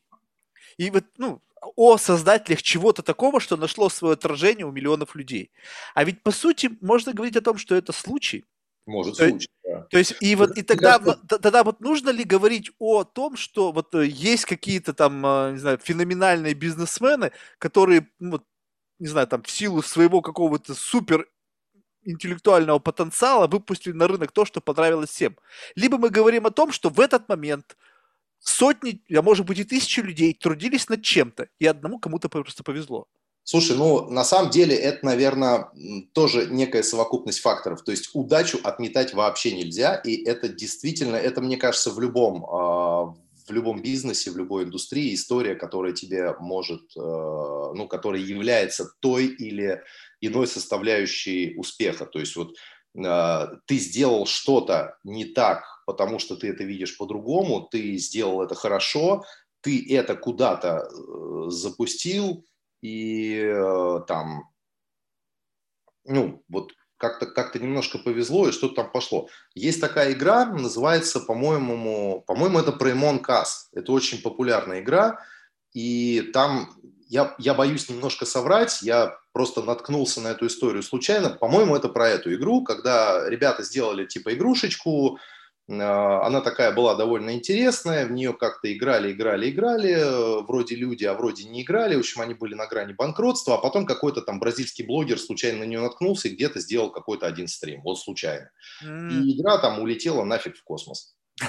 И вот, ну, как-то, то есть, запустилась какая-то цепь событий, да, которая, вот он случайно наткнулся, и, по-моему, где-то может, я, конечно, игру перепутал, но, по-моему, это был про нее. Ну, в общем, история, сценарий понятен, что да, вот какое-то есть, событие произошло, да, которое сделало да. мощный boost. Да, игра, игра на самом деле-то она интересная, но э, и ребята, может быть, там даже как-то сделали ее там по-другому, там что-то они там переосмыслили, что-то пересмотрели, и она с очень простым интерфейсом, она не требовательна, она с очень простой графикой. Но вот как бы получилось так, что до какого-то момента там что-то там не шло, а, а вот просто так получилось, что она попала в поле зрения случайно человека, который про нее что-то рассказал, кто-то еще попробовал, и запустилась какая-то большая цепная реакция. Этой реакции могло не быть. И игра могла, э, будучи там э, классной, клевенькой игрушкой, которая там нравится, да, она могла никуда не попасть. И вот просто звезды так сошлись. То есть элемент удачи, он, он есть везде. Ну, Слушай, ну вот, это, вот эта вот виральность, но вот, э, как бы э, э тут очень интересный, на мой взгляд, концепт. То есть, с одной стороны, я верю в то, что вот что-то настоящее, оно, ну, как бы тут сейчас маркетологи, наверное, заклюют, оно не нуждается в рекламе. Но э, в силу того, что мы находимся в рынке, ну, чрезмерно наполненным контентом, угу. сфокусировать внимание людей на этом классном продукте очень сложно. Ну, просто невозможно. Просто, ну, ну действительно... Как минимум доведение до всеобщего сведения. Да, да, да. Если у тебя есть клевый продукт, но никто не знает, то надо, чтобы узнали. Вот. А... И получается, что сейчас основная задача, помимо того, что сделать качественный продукт, еще обратить внимание людей на этот продукт, Конечно. чтобы они его увидели. То есть вот как бы, ну, понятно, базовая модель маркетинга. Но, согласись, если продукт изначально так себе, что mm-hmm. даже если ты обратил внимание огромное количество людей, вот не, может не выстрелить. Либо до такой степени все продумывается, что когда доходит до именно момента презентации, уже там десятки гипотез. То есть насколько минимизируется риск провала? И вообще можно ли его минимизировать, учитывая какие-то метрики, аналитику, experience, критиков, не знаю, еще что-то? Ну, то есть в смысле провал может быть, а может не быть. То есть да. это, знаешь, какой, какой шанс, что вы увидите динозавра, выйдя на улицу, да? Примерно 50 на 50. Либо увижу, либо нет. То ну, есть, С динозавром, а... наверное, шанс поменьше будет. Ну вот, как, смотря с какой логикой, смотря с какой логикой на это смотреть. То есть, а, естественно, там все пытаются минимизировать риски, но, ну, безусловно, они какой-то эффект провала может быть вообще, ну, в любом случае, да. При этом рынок знает примеры, когда э, запускали продукты, а, ну, в общем-то, очень хренового качества, но продавали их там бомбически просто потому, что делали очень крутой маркетинг, да, ну, там, по российскому рынку я точно знаю несколько примеров, я уверен, что и на мировом такие тоже есть. Вот. Э, и также есть там, ну, игры без маркетинга, которые, ну, или там с очень ограниченным маркетингом, да, ну, там, наверное, пиар там точно был, которые э, пробивались и улетали довольно далеко в космос. Вот, то есть ситуации бывают прям вот, ну, прям, прям разные, вот вообще разные. И вероятность провала какого-то, да, игры, ну, или, по крайней мере, э, обрушенных ожиданий, то есть когда ты ждешь, э, э, ну, чего-то там невероятного. У нас был один случай, мы делали игру совместно с телеканалом ТНТ, она называлась «Дом-3». Это было на пике популярности «Дома-2», а, и прям вот на пике. И это были довольно большие ресурсы, и мы прям, ну, то есть вообще мы верили в то, что вот этот продукт, этот продукт сейчас вообще поменяет нас, мир вокруг нас, вообще все поменяет, просто потому что есть мощный маркетинговый инструмент, есть э, огромнейшая аудитория, есть сильный бренд, э, и как бы, в общем-то, мы сделали там на тот момент очень неплохой продукт, э, там тоже какие-то там 2000 какие-то года, ну, то есть это довольно давно было, то есть для того времени этот продукт был неплохим. Но получилось так, что есть мощный бренд, есть мощная аудитория, есть мощный партнер, который может сделать хороший маркетинг, но аудитория, которая любит э, Дом 2, она не хочет э, особо в него играть, она хочет э, как бы, ну, смотреть, она хочет смотреть за другими. И, возможно, там игра про другое должна была быть, и тогда бы она, может быть, пошла. Означает ли это, например, что вот это правило действует всегда? Нет, рынок поменялся, сейчас может быть совершенно другая история. То есть сейчас выпусти игру там про Дом 2 такую же, назови ее там Дом 3, Дом 4 или как-то еще, и там, возможно, она а, там зайдет по-другому, она, потому что, в общем, рынок поменялся, люди поменялись, еще что-то поменялось. Но вот в тот момент была такая история. То есть, понимаешь, вроде бы, вроде бы у нас все составляющие а, того, что нам нужно было вот а, для того, чтобы запустить коммерчески супер успешно, не просто успешно, а супер успешно. Мы, конечно, там все окупили, продукт прибыль принес, и как бы все хорошо, но мы ждали от него какой-то невероятной супер успешности, потому что это было прям, вот знаешь, вот это вот, на тот момент вот казалось, что в этом случае звезды сошлись, то есть было mm-hmm. все, что нужно было для успеха. Но не произошло такого эффекта, который что-то мы ожидали. Поэтому такие обрушенные ожидания, то есть вроде бы он там деньги принес, продукт, да, но это было не то, чего от него все ждали. Ну и ТНТ ждал большего. Слушай, ну вот один из способов, как я ну, вижу сейчас, э, люди пытаются как бы ну, снизить свои риски, это когда идет ну, трансляция, допустим, кинофраншизы в, в, game, в, в игру, да, то есть, допустим, там вот Игры престолов, да, окей, вышел супер успешный сериал, и на тебе сразу там нашлепали игр или там одну, я не знаю, ну, в общем, я видел какая-то реклама. То есть это тоже как бы как один из способов. Просто то, что ты сейчас описываешь, это, в принципе, вот то, то что ты ровно сейчас сказал, что был на тот момент успешный проект, ну, пусть он был локальный, да, российское телевидение, был успешный, и вот вы шли таким путем, и вот, ну, не, ну, не совсем оправдало ожидания. Франшиза, Помогает, конечно, франшиза помогает, но тоже, понимаешь, есть э, разный подход к франшизам. Как я это вижу, я вот здесь немножко плаваю.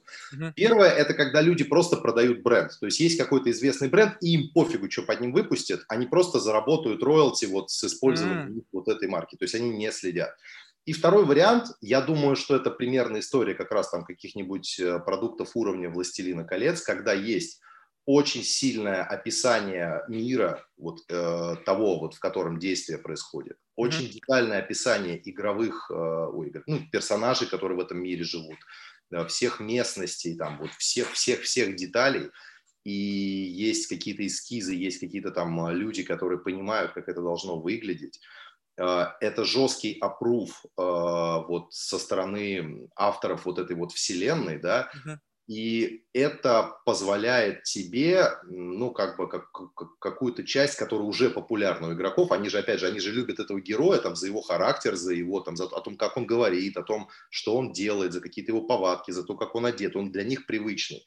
Да, и, конечно же, когда ты популярных э, героев э, затягиваешь в ну вот э, в игру тебе, тебе, конечно, проще. Ты делаешь качественный продукт, делаешь интересную механику и можешь ее там особо даже там не, не сильно заморачиваться. То есть люди пойдут играть вот как раз вот за э, ну, в тот мир, в который они хотят попасть. Они увидели э, там в кино. Ну, эти истории, конечно, конечно, помогают. Там. Тогда, когда мы запускали, блин, там ну, у нас были реальные герои телепроекта, ну, мы могли делать с ними какие-то там из них модели делать, ну, там, для игры.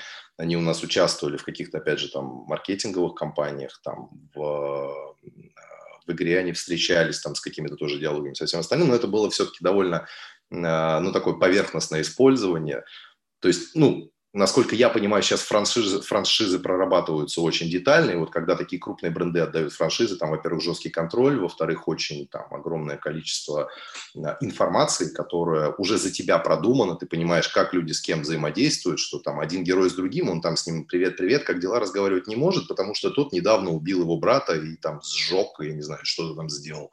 Ну, то есть как бы есть все эти связи, и это уже, уже готово. То есть это дает дополнительную популярность, наверное, да, игре изначальную, и упрощает маркетинг. Вот, наверное, очень важная штука. Ну и немножко, наверное, упрощает э, разработку в плане вот игрового мира, потому что у тебя уже есть какие-то готовые ну, решения. Вот, так. Слушай, а можно вообще говорить о том, что вот будущее, оно как раз-таки так и выглядит, что, допустим, ну, там, Netflix, там, Hulu, HBO+, неважно, любой, любой вот крупный там стриминговая платформа, есть какой-то успешный там выходит сериал или там какой-то там мини-сериал, и после этого сразу же тебе платформа предлагает уйти глубже и как раз вот предлагает тебе какой-то игровой сценарий в качестве продолжения той истории, которую вот ты посмотрел. То есть, по сути, они э, э, смотрят на то, как аудитория взаимодействует с контентом, понимают четкий срез возрастной, понимают методику просмотров, как люди смотрят, в каком количестве. То есть, по сути, они уже формируют необходимую базу информационную для того, чтобы подготовить продолжение этого продукта в digital среде, имеется в виду в, в качестве игровой. Это же уникальная, по сути, база сбора и анализа информации, которая, вот, я думаю, существенно поможет для создания игры и максимально эффективного использования э, тех или иных решений.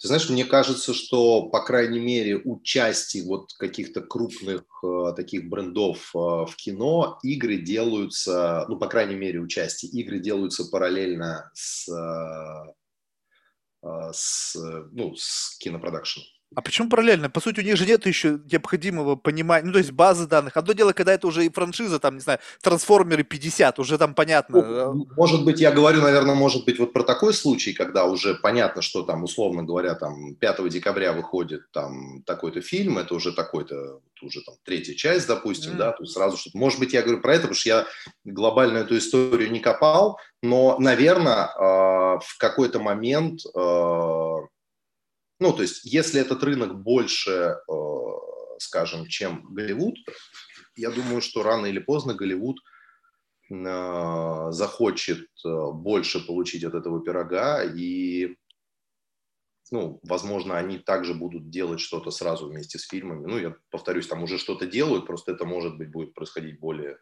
ну, как бы более масштабно, более как-то Слушай, а вот э, этические нормы до вас дошли, вот когда там есть, ну, поскольку ты говоришь, что мы ориентируемся все равно не только на локальный рынок, но и на международный, и вот тут как бы на тебе, Америка, как всегда, отличилась, ну, создало огромное количество барьеров, которые как раз-таки определяют этические нормы, там, не знаю, игрового сценария, там, визуализация актеров и так далее.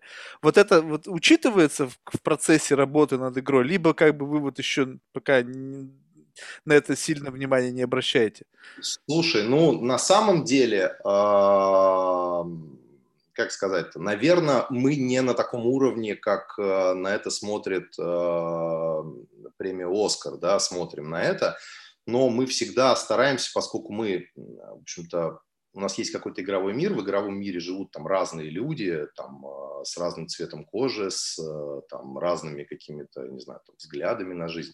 И если мы стараемся показывать какой-то мир, они у нас тоже разные. То есть, там, ну, Конечно, мы, я говорю, так глубоко, как Оскар, не заходим, что если вот обязательно должны быть, то есть это, наверное, ну, это, наверное, такой очень, ну, мне кажется, это немножко странно, что вот обязательно должно быть. То есть если данный мир это подразумевает, то, конечно, они там должны быть, если они там живут, они живут в мире, да, то есть они там как бы, ну, пересекаются как-то вот с концепцией, то, конечно, они должны там быть. Но заставлять, запихивать там чего-то куда-то вообще мне кажется, это немножко странно. Но, тем не менее, мы стараемся...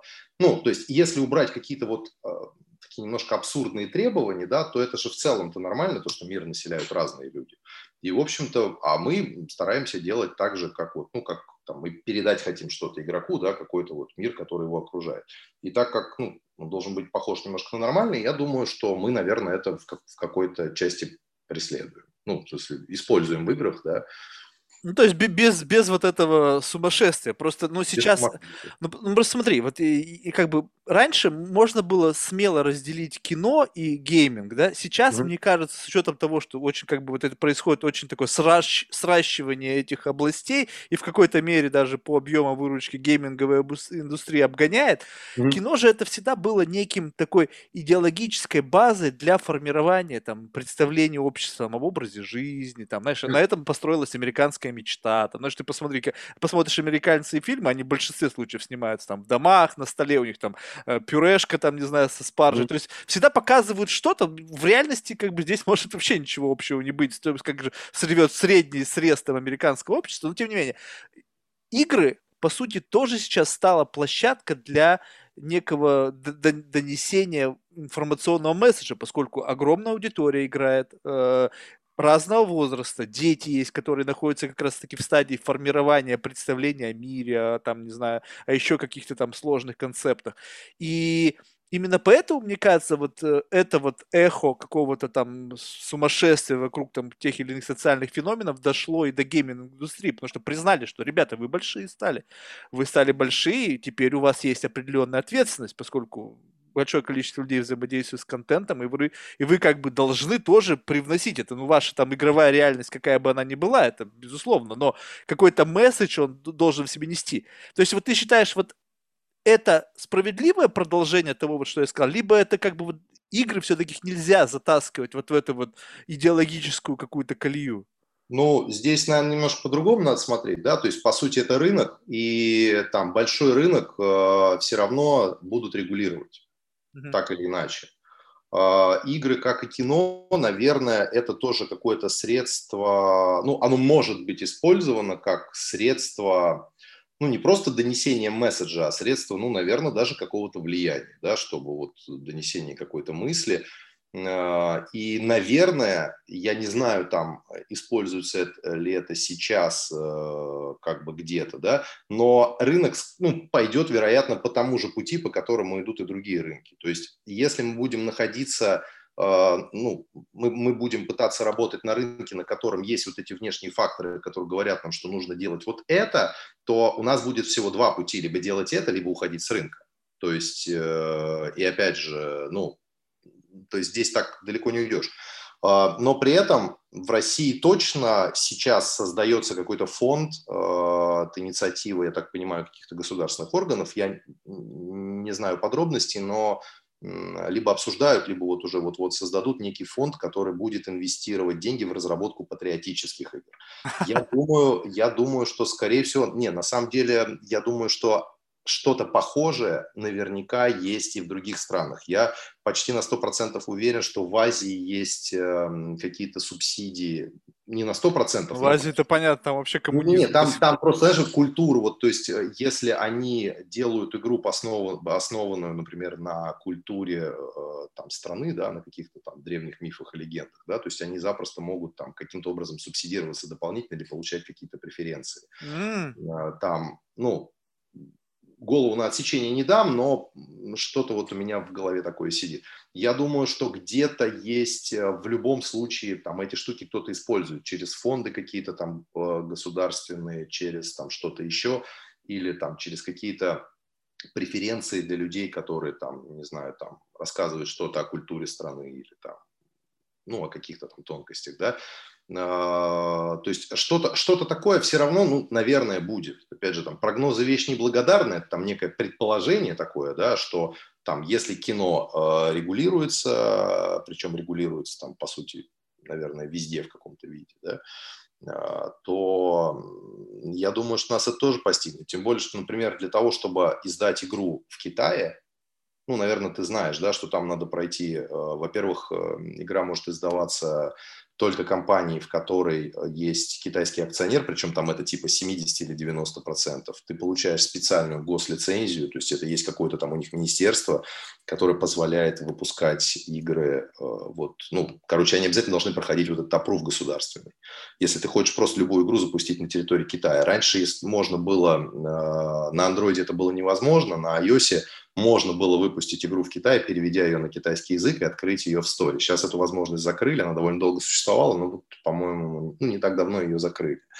А, аналогичную историю сейчас вводит Тайвань, то есть у тебя тоже нужно проходить получение какого-то вот э, паспорта продукта для того, чтобы ты мог его запускать даже на сторонних сторах, то есть тебя уберет и App Store, и Google, если у тебя вот этого разрешения не будет. А, то есть это какие-то вот отголоски регулирования, и, ну, то есть если там Китай так это все дело опробует, значит, вероятно, они понимают, что это может быть, ну, чем-то там потенциально опасным, они же очень так аккуратно на все смотрят. Слушай, ну вот, вот это... Думаю, что все догонят. Слушай, ну вот ты думаешь, вот это, ну, то есть э, в, в какой-то момент времени, и до сих пор это продолжается некая такая логика, что вот э, с появлением там, а, ну, помнишь, раньше говорили, там, ой, не смотри там фильмы с жестокостью, вырастешь жестоким человеком и так далее. Mm-hmm. У меня в семье как-то с этим просто было. Ну, то есть у меня, в общем-то, родители были такие достаточно демократичны в этом отношении. Мне особо ничего смотреть не запрещали. Ну, то есть там в тот момент моего детства там были уже такие боевики с, там, с, с, с лужами крови и так далее. Но из меня монстра не выросло. То есть я не вырос там каким-то там извращенцем, не знаю, убийцей, там, насильником, не знаю, там, каким-то человеком с повышенной жестокостью. То есть я это как бы видел, я это наблюдал, и, э, ну, скажем так, вот эти все как бы возрастные ограничения, они, э, безусловно, имеют они нужны, но в целом вот этого страшного э, не происходит. Также и с играми, помнишь, было очень много речи, что вот, когда там ребенок там кого-то там мочит, убивает и так далее, насилие постоянно на кадре, что это должно каким-то образом сказаться на его психике. Слушай, вот... Мне кажется, тут немножко с другой стороны надо заходить. То есть смотри, а, вот а, если абстрагироваться не то, что ребенок вырастет маньяком, да, например, а если предположить, что а, там ребенок посмотрел фильм или поиграл в какую-то тяжелую игру, он ночью не спит, потому что его там, ну, немножко расшат, ну, переживает эмоционально. То есть ребенок же до какого-то времени, ну, там, я не очень силен в теме, но я так понимаю, что по мере развития нервной системы ребенка ну, у него там как-то этот, как это, запас прочности, он формируется чуть позже. И если он слишком эмоционально это воспримет, он не будет там, ну, спать будет плохо, нервничать будет, плохо себя вести, плохо учиться. То есть не по причине того, что там игры или фильмы, а, ну, его а, делают там каким-то маньячиной, да, а по причине просто того, что вот это для его нервной системы может быть тяжеловато. Ну, наверное, вот в этом ключе ну, смотреть на вот какие-то возрастные истории, ну, мне кажется, более правильно. То есть он не вырастет маньяком, потому что, во-первых, там, ну, есть такая важная штука, как генетика, да, которая, ну, в общем-то, ну, у человека много вещей каких-то сидит в ДНК. То есть если там папа с мамой маньячины, то вероятность того, что сын вырастет маньячиной, все-таки есть. Вот. Э, а если мама с папой академики, то вероятность того, что ребенок вырастет э, маньячиной, она все-таки ниже. Он может вырасти лютым раздолбаем, но как бы, ну, каких-то там таких вещей не будет.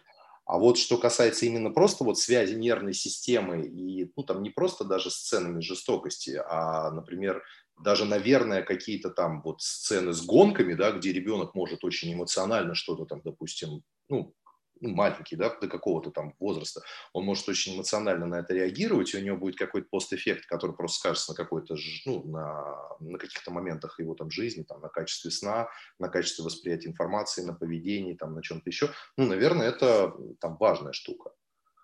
Слушай, ну вот, а, вот почему говорят, что игры все-таки э, более сильнее действуют на психику именно за вот этого процесса э, как бы ну, интеграции самого себя в этот игровой процесс. Ну, потому что, ну, ну, наверное. ну сложно себе представить, что после фильма там «Форсаж» там дети не спят ночью. Ну, блин, ну, ну смотри. А вот, вот поиграл в игру, психанул, там что-то разнервничался, тогда получается что? Что мы сейчас переживаем некий виток эволюции с точки зрения того, что раньше человек с этим вообще не сталкивался. То есть в органической среде испытать такой э, выплеск адреналина, который вызван тем, что ты просто сидишь на месте и через экран там того или иного устройства вовлечен в этот процесс, это же вот для нашего сознания, это же ну, как бы абсолютно чужеродная вещь. Ну смотри, а, есть э, жанр игр большой достаточно, он такой глобальный, да, он называется э, role-playing game, то есть uh-huh. ролевые игры, uh-huh. когда ты отыгрываешь какую-то роль. Uh-huh. То есть, ну, ты ее отыгрываешь, даже тебе не обязательно быть ролевиком, но тебя игра и ее условия каким-то образом ставят в такую ситуацию, когда это ты. То есть uh-huh. это ты внутри игры. Uh-huh. И там а, это может быть, ну, там какая-то история, которая происходит вокруг тебя, вот, не знаю, я играл, игра мимо меня совершенно прошла, тут случайно напоролся, игра называется Last of Us, и Last of Us 2, там такая она прям... И вот ты знаешь, я там взрослый человек, меня, наверное, трудно чем-то удивить, ну, я дошел до конца с таким, знаешь, то есть я кайфанул от этого, но я дошел с каким-то таким тяжелым осадком, вот каким-то таким внутренним. А что это? Можешь описать? Просто, ну... Блин, ну это какие-то переживания за, за героев, это вот мир, в который ты как-то там погружаешься, да, и у тебя остается, ну это же как-то на тебя там с разных сторон, то есть ты проживаешь какую-то... Э, маленькую такую, виртуальную жизнь. Да, маленькую виртуальную жизнь. Это вот, э, ну как сказать, вот как актер, который в театре отыграет э, роль, ну, как в каком-то mm. спектакле. Если актер хороший, если актер хороший, то он ее просто проживет. Если актер не очень хороший, то он ее отыграет просто, да, то есть, ну, как бы степень человека погружения в эту роль. А, да? я Если понял. игроку это там чуть больше заходит, он будет погружаться в нее чуть больше, то есть он, он будет как бы думать как персонаж. Ну, я, конечно, сейчас так это говорю, наверное, как э, как маньяк какой-то, но, но нет, ну, имеется в виду, что он немножко начинает как бы погружаться там чуть более глубже, чем, ну, вот в этот мир, и для него вот эти люди, которые вокруг, он их там знает, как их зовут, он с ними разговаривает, он там, ну, там какие-то диалоги возникают, э, там. И, наверное, вот это может все-таки посильнее влиять на, на психику, чем кино, потому что кино ты смотришь со стороны. Тогда получается, вот чем выше вот этот иммерсивный уровень, experience, да, чем создателям игры больше удается создать инструментов для э, такой более глубокой интеграции игрока со своим персонажем, тем э, выше успех потенциальной э- этой игры. Ну, наверное, да, в какой-то мере, конечно. То Тогда... есть, чем больше погружения, тем, тем, конечно. То есть, игрок больше кайфанет от этого. То есть э, он почувствует себя частью какого-то мира, частью какой-то истории, не обязательно страшно, не обязательно про убийство, просто частью истории. И как бы там ты можешь, не знаю, там строить что-то, играя в цивилизацию и чувствовать себя там каким-нибудь, там, не знаю, оператором, да, а, или там что-то еще. Еще один пример, а, вот толкинисты, которые в лесах отыгрывают роли. То есть это вот не компьютерная игра, да, а когда люди в реальном мире переодеваются, делают какую-то там экипировку себе, и они прям отыгрывают роли. Ну, там не только толкинисты, это вообще как бы ролевики, да, то есть они разные, mm-hmm. по разным вселенным, там у них есть какие-то истории.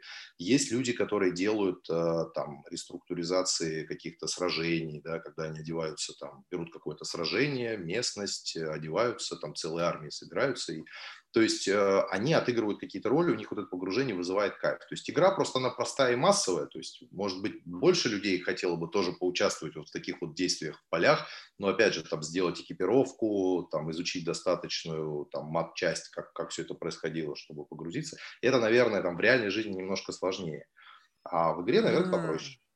Слушай, я так никогда не рассматривал. То есть я не рассматривал игру с позиции... Просто, наверное, сценарий, который... Тут же вопрос еще, вот, знаешь, вот мне кажется, очень интересный момент, что ведь этот сценарий должен как бы от, иметь, как, находить в твоем каком-то сознании некое отражение. То есть вот я, э, допустим, я могу признать, что у меня есть там несколько тем, которые мне, наверное, были бы наиболее близки. То есть мне сложно да. себя представить в качестве персонажа темы, которые мне, ну, абсолютно далека. Не знаю, в теме, там, не знаю, играть в футбол, ну, вообще не мое. Люб, любой там спорт, там, даже там бокс, хотя, в принципе, я не, не прочь там с кем-нибудь поспоринговать. То есть но есть, наверное, какой-то сценарий, который чисто теоретически, исходя из моих каких-то там знаю, когнитивных установок, мне был бы близок.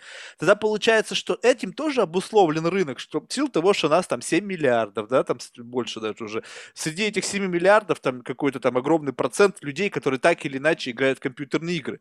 Тогда, по сути, выпуская на рынок с какими-то очень специфическими когнитивными настройками, ну, учитывая там персоналити с того или иного потенциального игрока, ты можешь mm. Попасть в, вот, в меня как в целевую аудиторию? Ну смотри, а, тут можно чуть с другой стороны посмотреть. Продукт, он может а, давить, а, ну не давить, а точнее попадать либо в очень массовую аудиторию, либо в очень узкую. А вот задача маркетинга уже эту аудиторию достать. То есть надо понимать, кого ты туда приводишь, если мы говорим про коммерческую, ну, про, про, про, про коммерческую историю. Но да, по логике, конечно, то есть ты являешься, как и для любого там продукта или сервиса, ты целевая аудитория определенного продукта. Он может быть массовый, там, ну, я не знаю, условно говоря, там... Не, ну, видишь, массовый, он должен удовлетворять интересы широкой аудитории. Ну смотри, вот э, попробуй на Вот Last of Us, я не знаю, что за игра, но а, на устах, много о ней разговоров. Она что, массовая? Я думаю, что да. А, а вот что, что является, вот, имеет именно вот характеристики массового характера? что э, разная аудитория вне зависимости от их там, э, нас, не знаю, отношения к тому или иному геймплею будет заинтересована в этом каком-то конкретном контенте? Возможно, не будет отталкивающих. То есть, знаешь, а, ведь есть еще такая штука, что есть классная игра, да, в которой может быть какие-то барьеры для других людей. Условно, там, кто-то не любит, э, не знаю, стрелять в людей, да, и бац, они уже отсеялись. Кто-то не любит, э, там, не знаю, тему какую-то, они не будут там играть в какую-то игру, да. То есть у тебя может быть классный продукт, в котором нет отталкивающих... Э... Тогда что в нем остается? Если, ну, представь себе, одним нравится стрелять, убрали стрелялки, потому что другие не любят. Одни любят там какие-нибудь квесты, там, ну, а другие не любят. Понятно. Все убрали, Но, что остается? Вот. Не, ну смотри, есть же люди, которые любят стрелять, их большинство, понимаешь? Смотри, например, женщины, а, я не так давно это узнал, для меня это удивительно было, вот в моменте, да, когда я об этом узнал, что основная аудитория детективов – это женщины. Да, да. Про маньяков, вот это все true, маньяков, true crime, это вообще да, отдельная история. И как бы для меня это в какой-то момент было открытием, что... Я давно это об этом знал. А я, а я, а я не, ну, не знаю, ну там года 3-4 назад я вот прям узнал, и я прям удивился. То есть я думал, что, ну, ну, что это не так. Если ты, грубо говоря, делаешь какую-то игру с простым, понятным геймплеем в детективе, в детективном каком-то жанре, и детектив, ну, как бы по сюжету, например, попадает в женскую аудиторию, ты привлекаешь женскую аудиторию, если нет отпугивающих факторов, то, наверное, они поиграют. Если им будет прям интересно, то есть им интересен э, геймплей, им интересна эта история, ну, которая там в процессе рассказа, то есть они отыгрывают роль, которая там, ну, попадают, погружаются в мир, в котором вот у них есть какая-то какая роль, и они находятся в том сеттинге, в котором им комфортно и интересно, то мы попали, ну, наверное, в большой рынок, понимаешь, получается. То есть мы их не отпугнули. Mm. Слушай, ну вот просто когда мы с тобой вот это глубже и глубже в кроличью нору погружаемся, тем больше и больше сложных аспектов, которые нужно вот подстраивать вот под, под какую-то многокритериальную систему. И вот тут вот вероятность ошибки, ну, очень велика.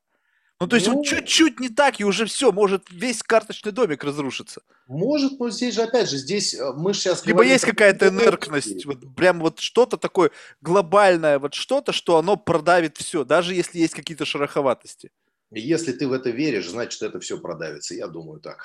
Главное верить в то, что ты делаешь, и хрен начать э, вперед. И точно можно сделать все, что угодно.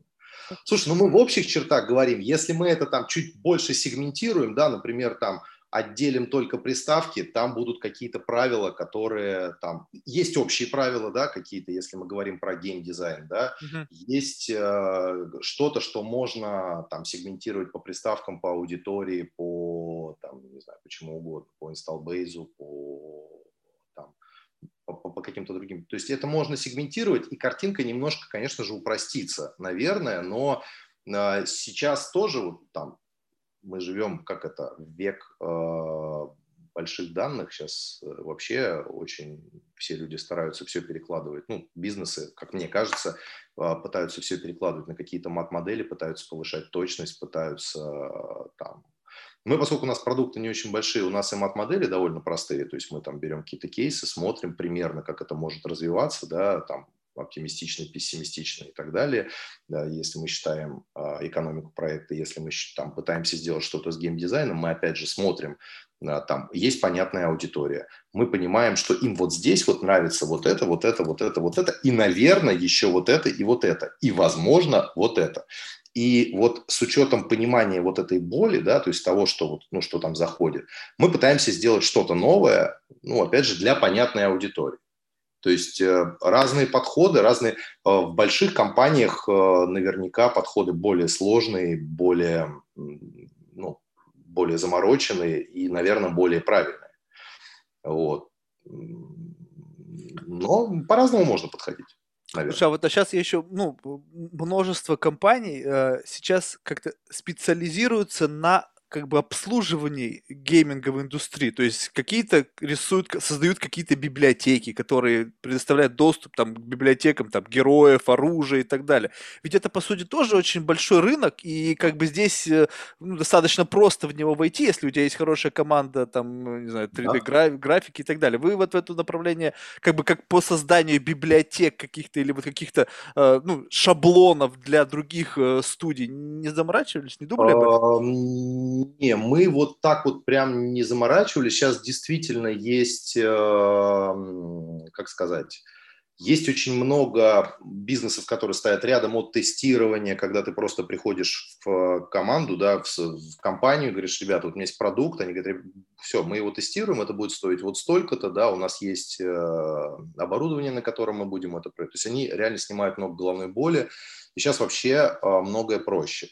У нас э, там были идеи другие, у нас есть ряд решений, которые мы там выстрадали за несколько лет, каких-то маркетинговых штук, каких-то именно технологий, да, которые мы э, там сделали сами, каких-то систем статистики, каких-то аналитик. У нас была в какой-то момент идея попробовать продавать это в рынок.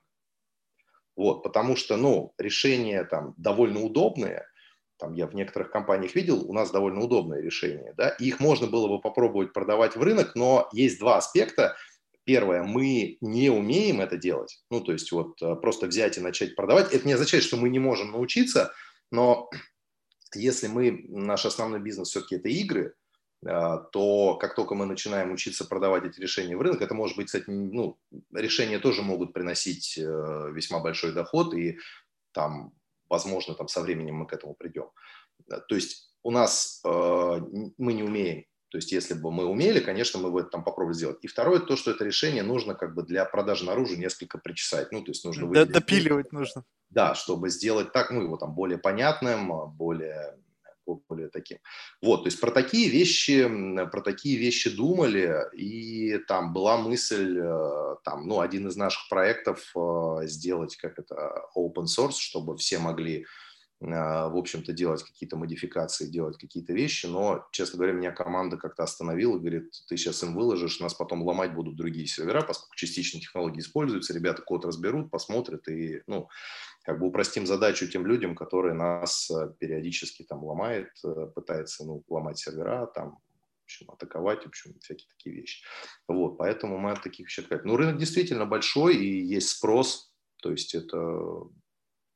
Слушай, ну вот ты просто, мы по ходу нашей беседы, ты как бы не раз продемонстрировал ситуации, когда вы сами себя бьете по рукам, и по сути это как бы некая э, есть точка роста, и вы да. ее как бы как потенциал держите, но вот она у вас вот остается в таком каком-то, ну вот в, в зачаточном состоянии.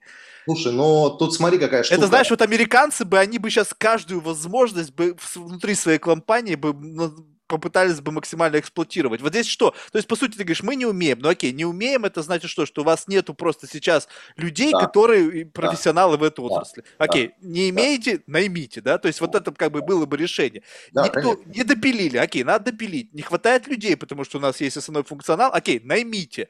То есть, да. получается, вопрос ликвидности тоже не стоит. Рынок, в общем-то, набит деньгами. Я не знаю, как это, конечно, на российской земле, но в Америке вопрос не в том, где взять деньги, деньги, а где взять классный проект? У вас 20 с лишним лет experience -а, огромное количество проектов за спиной, ну, то есть, как бы, ну, найти лучшую платформу для инвестирования просто сложно себе представить. Когда люди ищут среди тех, кто вчера еще в колледже учился, не знаю, там, и сегодня у него в голове какая-то идея возникла, и они уже заносят им какие-то сумасшедшие чеки. А тут уже вот, вот все готово. Надо стадия роста, расширяться там, людей. Меня, почти, меня почти прям прокачал сейчас на эти все темы. Не, ну просто как бы, ну не, ну я не знаю, Слушай, я просто... Но я вот смотрю чуть-чуть, наверное, с другой стороны, хотя на самом деле, возможно, это действительно какие-то вещи, которые надо научиться быстро тоже делать. То есть видим сегмент какой-то, да, который, на котором можно заработать. Быстро нашли человека, поставили, там, не справился, заменили, но попробовали, поставили цели, чтобы этот человек зашел все-таки, понимаешь, основной бизнес игры, и они, ну, они как бы требуют внимания, времени, но, возможно, ты прав, возможно, здесь надо работать над собой в первую очередь. И... Блин, ты понимаешь, просто сейчас все изменилось. Сейчас вообще такого понятия, что мы занимаемся этим, нету. Вот посмотри на Amazon. Вот чем занимается Amazon? Amazon? Да. Amazon занимается э, витриной и логистикой. И все? Ну, а чем он еще занимается? Ну, ты посмотри на Джеффа Безоса, сколько у него там в этой в структуре амазоновской всяких отщеплений. Там они и сервера какие-то, там и, и этот Амазон, ну, да, там какие-то... Ну, ну, ну, основной, ну, основной не, бизнес, основной бизнес стоп, все равно... Подожди, тут еще неизвестно, что в конечном итоге основной. Тут, тут смотри, какая штука. Вот если, например... Ну, у вас основной игры, пожалуйста, ну, э, ответвления это ведь не мешают смотри, этому... Про, вот, про сервера сказал и Амазон. Эти очень, очень сейчас, мне кажется, вот по-другому немножко мы под другим углом на это посмотрим. Угу. То есть у меня есть Амазон, там самый крупный, а, самая крупная интернет-витрина в мире mm-hmm. по продаже. У меня есть до дури серверов в разных странах мира. И для того, чтобы э, там э, как бы ну, для того, чтобы... Оптимизировать затраты на содержание этих серверов? Да, у меня это, по сути, отдельные огромные юниты с, с каким-то огромным количеством персонала, которые те же услуги, которые они поставляют мне, начинают поставлять это в, Совершенно в рынок. верно. Так вот у вас та же самая история. Ты мне сейчас говорил, Но... что мы для своего внутреннего использования создали систему, которая нам кажется могла бы работать эффективно за, ну, в качестве коммерческого продукта. Я сейчас прям запишу, завтра продам. Согласись, вот когда, а, а, допустим, Amazon, я не знаю историю, не знаком с Бенсом, но согласись, когда у них возникла потребность потребность эти сервера а, прокачивать, ну, с точки зрения того, что сделать их там безубыточными в случае, если они не, не на полную мощность не используются, они наняли людей, и вот эти люди пришли да. и стали эту тему прокачивать отдельно, и это превратилось в отдельный бизнес. Отдельный бизнес, да. И он, и он растет, потому что пошли деньги, поняли, ребята, вот вам флаг в руки, мочите. И это стало расти, расти, расти, расти. И неизвестно, что в перспективе там ближайших, там, не знаю, 10-20 лет с учетом глобального роста на все вот эти технологии, в конечном итоге во что это превратится. То есть э, их система там э, менеджмента, вот этих facilities, которые там, они огромные, они же вкладывают огромное количество в робототехнику, всякие эти управляющие, там, погрузчики и так далее. Это отдельный сегмент инвестиций, и неизвестно, куда это потом экстраполируется, куда ну, это потом выльется. То есть, безусловно, это есть как бы core бизнес, да, который включает в себя отдельные сектора, которые развиваются сами по себе и превращаются в отдельный бизнес. То есть вопрос, вопрос то, что вовремя понять, что это эффективно, а когда ты понимаешь это на своей шкуре, то есть одно дело, как бы сложно продавать то, что у тебя нету гипотез там проверенных, тут есть какой-то риск. Ну, для меня это работает, я в этой области, почему это не должно работать для человека, который в той же самой области решает те же самые задачи? Как бы ну, разумно, себе... нет, разумно, конечно, разумно. Надо пробовать, да, ленивая жопа я, знаешь, как бы это, это не ленивая жопа, мне кажется, знаешь, это, это как бы э, вопрос того, что ну, определенной зоны комфорта.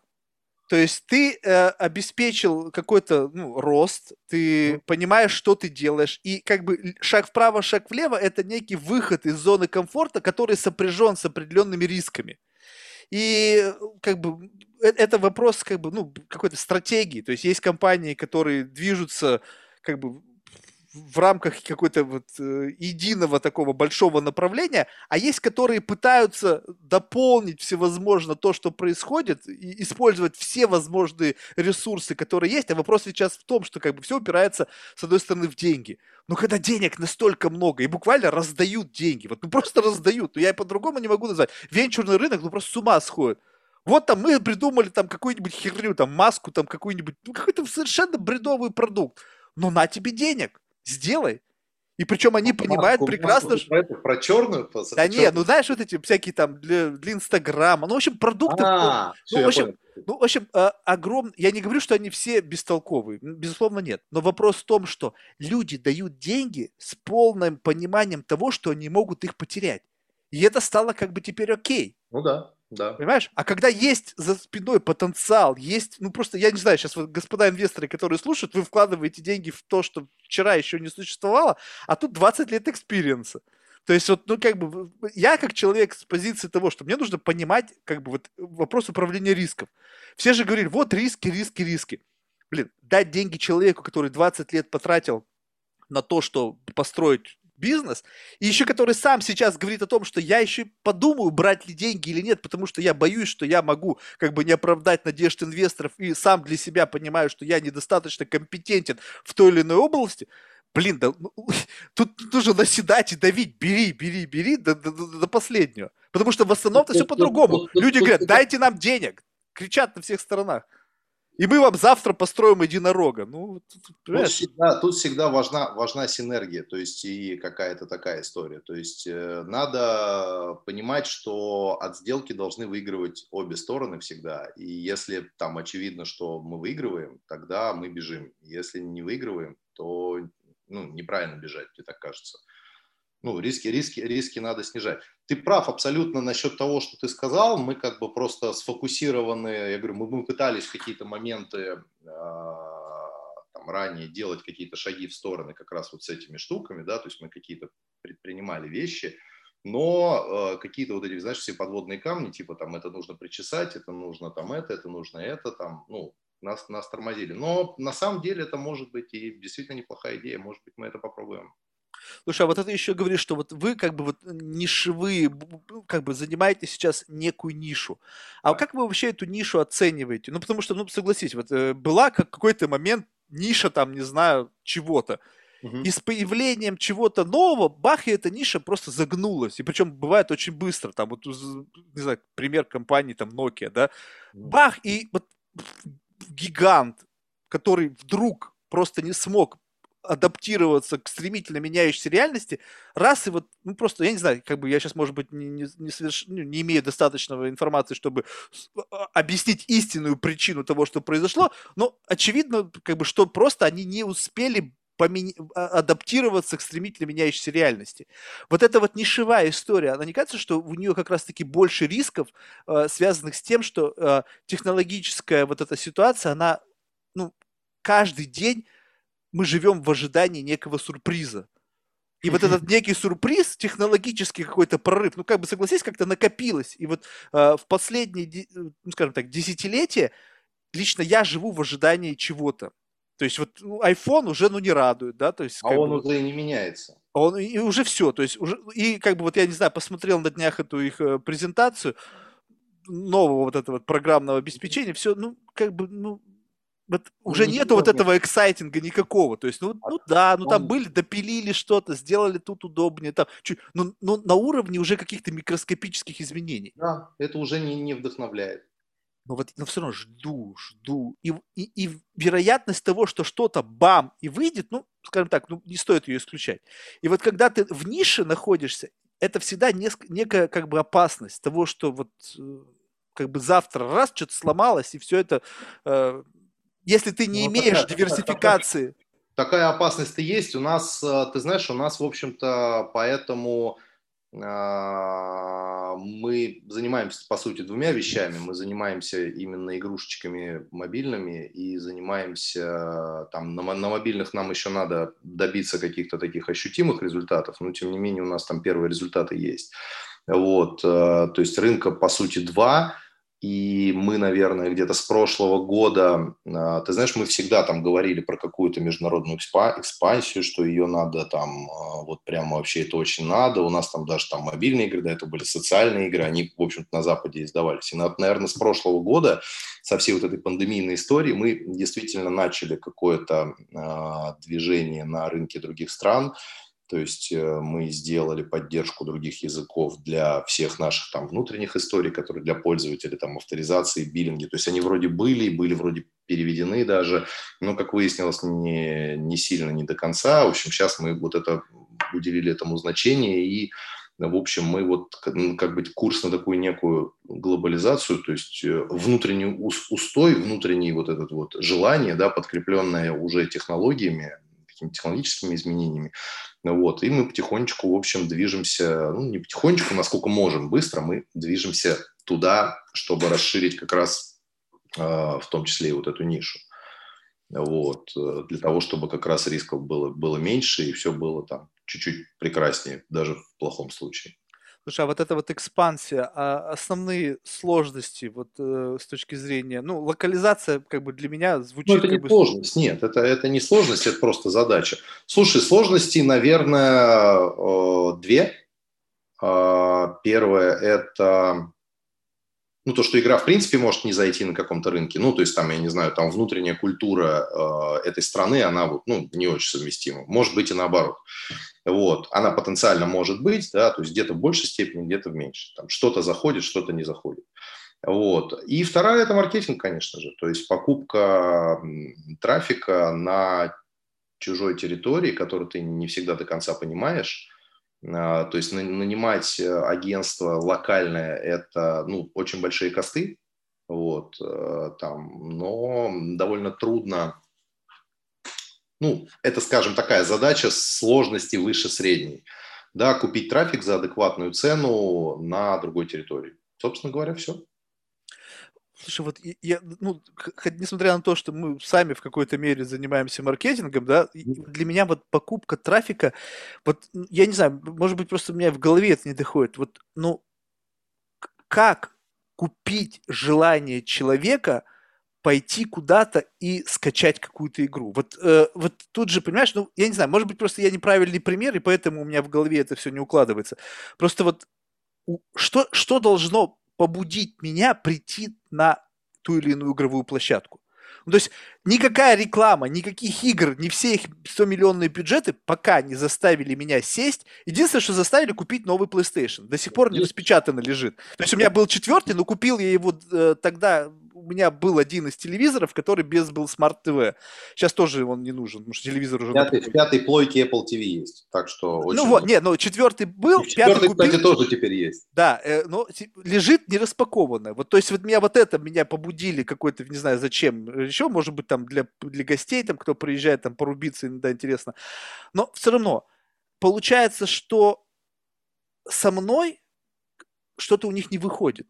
Не, почему? Все нормально. Просто задача человека, который покупает трафик, вычеркнуть тебя из тех, кто мы э, кто, кому мы показываем рекламу. Окей, это совершенно Просто справедливо. Да. Тогда получается то, вы вычеркнули человека, который в принципе вообще не заинтересован в играх. Ну, Теперь да. у вас остались только люди, заинтересованные в играх, условно. Ну, в, том, в том или ином виде, да. И тогда вот э, магия это в чем заключается? Как то есть есть человек, который заинтересован в играх, и он будет реагировать на любую рекламу, связанную с игровым контентом, по, по крайней мере, чтобы, чтобы просто протестировать. Слушай, ну здесь, а, здесь какая история? Она довольно классическая. То есть мы должны сначала выбрать правильную аудиторию, потом показать им правильный креатив с правильным call to action, на которую с, с учетом, кстати, получается региональных вот э, каких-то, ну там э, региональной культуры, я не знаю, то есть чтобы случайно там как-то все это там странным образом не зашло, да, то есть сделать, показать и сделать и показать креатив, который конкретно вот для, для, вот, для вот этой аудитории, которую мы выбрали, да, он будет э, по той или иной причине, ну, интересен, они на него кликнут. Дальше, соответственно, мы куда-то должны приземлить человека, да, то есть мы его приземляем на стор, например, э, где есть страничка, на которой нужно написать э, об игре так, чтобы человек захотел кликнуть. Вот. Ну, то есть, э, по сути, классические воронки, э, если говорить там про мобильные игры, то вообще есть э, Google, например, позволяет, он как какими-то своими внутренними очень какими-то сложными алгоритмами наверняка позволяет тебе, то есть ты выбираешь кого ты хочешь купить, установку, покупателя, какие-то действия внутри игры. Слушай, но это все работает только потому, что есть люди с какой-то вот этой вот игровой диетой. То есть если я, там, не знаю, женщина, играющая да. в, вот это, в поиске вот этих каких-то да. там предметов, я эту игру прошел, либо устал, я буду искать альтернативную, там, по отзывам. То есть, в да. принципе, это уже мотивированный на поиск аналогичного продукта человек. И вы просто за счет оптимизации просто предоставляете продукт, который, на который уже есть спрос. Ну, конечно, да. Mm, либо, либо, либо, понял. ну, то есть, понимаешь, поскольку... То есть, сами спрос сейчас никто не создает. Манипуляция спросом. Ну. Либо есть кто-то наверху, который задает тренд, все остальные снизу подстраиваются под этот тренд и поехали. Ну, ты знаешь, э, наверное, тренды периодически какие-то все-таки появляются. Вот это вот примерно как, э, ну, не знаю, там тот же самый Майнкрафт, он появился, и появилась куча модов, появилась куча игр, похожих на Майнкрафт, появилось там что-то еще. С, в играх таких примеров, да, ну, то есть тренды все равно появляются. В какой-то момент кто-то что-то делает, и людям начинает это нравиться. Ну, и дальше начинают э, люди, которые пытаются быстро сделать какие-то переосмысления этих продуктов, да, скопировать какие-то основные механики, там еще что-то. Но по факту, э, поскольку рынок э, именно людей, которые играют, он растет, да, люди, которые понимают, что такое игры, он растет. Тебе просто надо выбрать людей, не тех, которые там на PlayStation играют, а выбрать тех, кто играет, допустим, на, на телефоне, а дальше попасть примерно там в пол возраст, в какие-то другие параметры, в которые ты можешь э, попасть, ну вот, чтобы ну, максимально приблизить в интересы, э, чтобы попасть в максимально близких к твоей аудитории. А дальше это все довольно массовая штука, то есть ты показываешь там, не знаю, там условно миллион баннеров, получаешь там тысячу кликов, не знаю, ну, а из этой тысячи кликов там часть людей ставит игру, часть не ставит. То есть это такая некая математика воронок. Слушай, а тебе не кажется, что э, вот сейчас, ну, в какой-то момент времени у игр не было конкурентов, кроме как сами игры.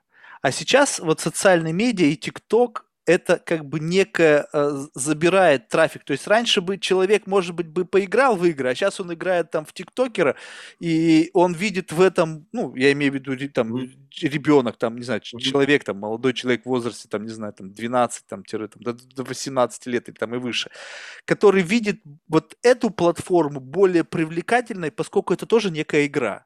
Ну, то есть э, это тоже некая индустрия, которая вот она вот как-то живет, э, появляются звезды, и они начинают потихоньку трафик забирать.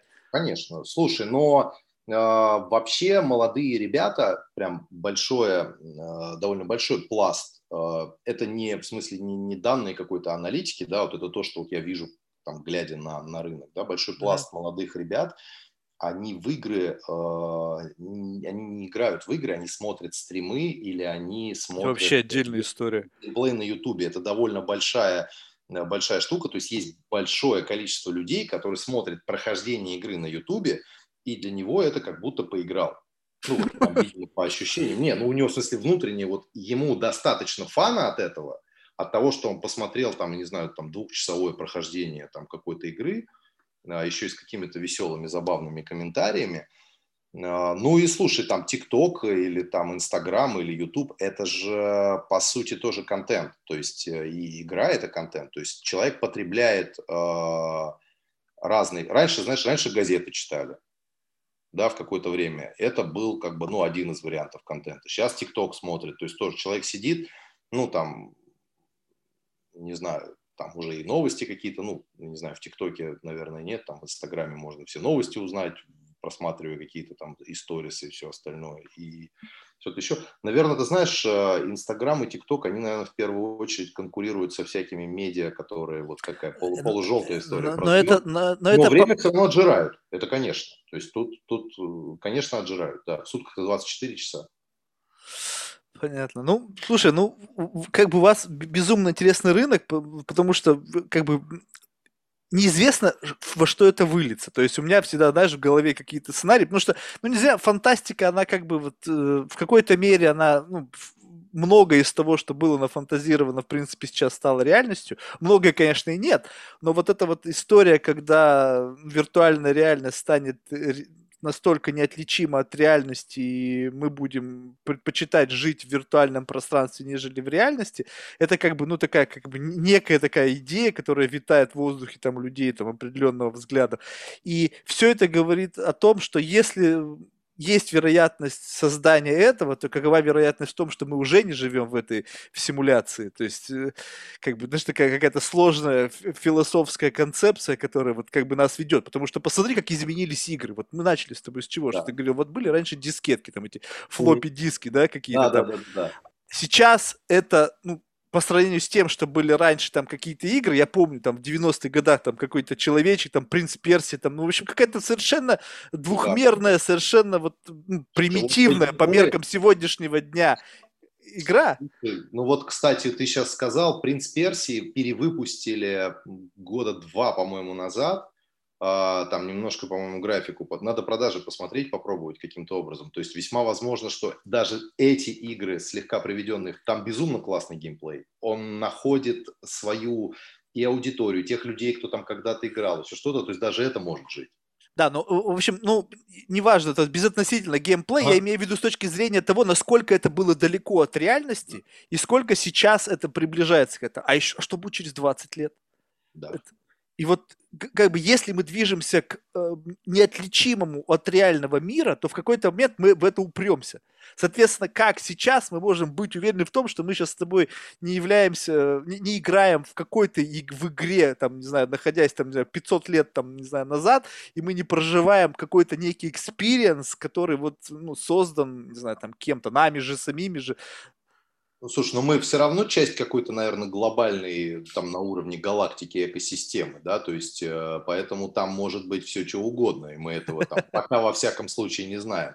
Ты знаешь, э, мне кажется, вот ты привел очень хороший пример, часть придумали фантасты, а что-то сделали, что-то нет. Мне кажется, ученые, они люди, у которых вообще нету ну, фантазии, поэтому вот они, мне кажется, просто придумывают, э, не придумывают, а изобретают все то, что описано в фанта- фантастических э, книжках, что писатели-фантасты описывали, то есть очень много каких-то там, я не знаю, там от Наутилуса начиная, да, до, то есть это должны были, наверное, сначала придумать и каким-то образом описать, а потом ученые должны были решить вот эту боль.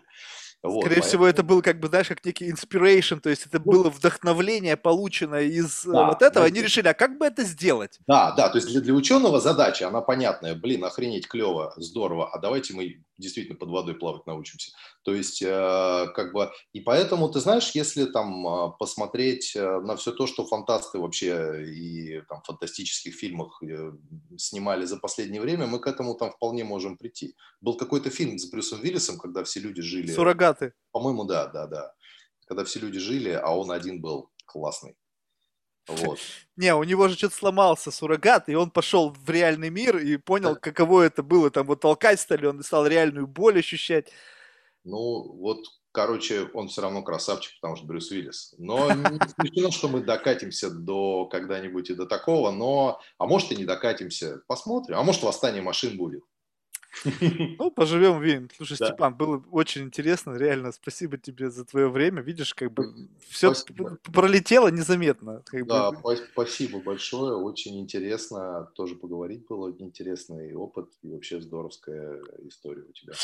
А, слушай, в завершение мы всех просим а, наших гостей рекомендовать кого-нибудь в качестве потенциального гостя из числа людей, которых ты считаешь интересными лично для себя.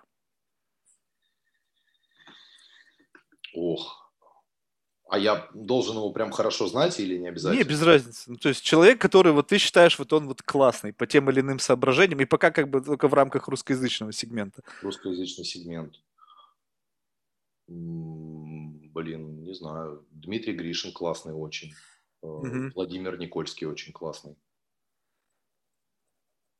Угу. Хорошо, записал. Дмитрий Гришин это Mail.ru.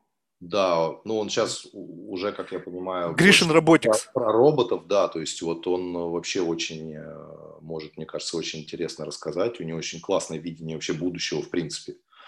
Он очень круто может посмотреть. Супер. Степан, желаю тебе всего самого лучшего. Знаешь, как бы, ну, я не знаю, я не вправе, наверное, вообще ничего не давать, таких рекомендаций, но, блин, вот если бы, вот, мне кажется, вы реже били себя по рукам, отдавали бы волю вот этому, вот этому развитию, то, мне кажется, сейчас компания была бы ну, в разы бы больше, просто бы были бы монстром. Э, господа инвесторы, вот я думаю, что вот тут как, вот может возникнуть некая синергия. То есть у вас есть деньги, да, деньги эти, которые вы так или иначе куда-нибудь засунете, потому что, ну, иначе это в этом смысл. То есть деньги должны работать. Есть разные команды, безусловно, но вот есть что-то, вот, которое вот, ну, дает, вот лично для меня, человек, который в состоянии критически, несмотря на опыт свой, сказать, что я вижу, что вот здесь я пока как бы не готов, это о многом говорит. То есть одно дело вроде много сказать, вот это как бы там занижение амбиций и так далее. Нет, это реальная оценка профессионализма.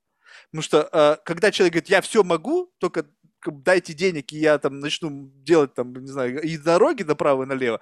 Это как бы отдельная история, как правило, это ну, такой юношеский максимализм, да, условно, когда человек, он просто вот горящие глаза, это человек любит все говорить, вот глаза горят, там, на тебе денег. Ну, глаза могут и притухнуть, когда человек с, столкнется с реальной проблемой. А здесь за 20 с лишним лет люди съели там не одну э, ложку дегтя, тут уже как бы есть... И вот как раз-таки может быть на сочетании вот этого инъекции необходимого капитала, который может подтолкнуть к реализации тех проектов, которые в голове там тлели, там в, э, жили каким-то своей жизнью, но не выходили, это, это вот как раз-таки это и может являться э, тем моментом, когда звезды сойдутся вот э, в каком-то едином, э, в единую какую-то констелляцию, да, когда это позволит э, вродиться чему-то великому. Поэтому вот я как бы вот, вот желаю тебе именно этого, потому что сейчас, мне кажется, это такая пора, когда классические инструменты роста, они как будто бы о них стали забывать. И вот все настолько стало быстро двигаться, что не ухватываться за возможность, это является самой большой ошибкой. Потому что, знаешь, вот как бы сейчас говорят вот о биткоинах, да, вот этих, такой классический адвайс, что ты, с одной стороны, не можешь их не иметь, потому что если ты пропустишь, то ты можешь во что-то большое проморгать. И с другой стороны, ты не должен их слишком много иметь, чтобы не бояться их потерять, да. И вот тут хвататься за возможности, вопрос ликвидности, да, а капитала сейчас на рынке очень много, поэтому вот поменьше по рукам себя бейте. У вас Хорошо. классные идеи. Спасибо, спасибо, спасибо. Все, Степан, тогда до связи, пока. До связи, пока-пока, спасибо.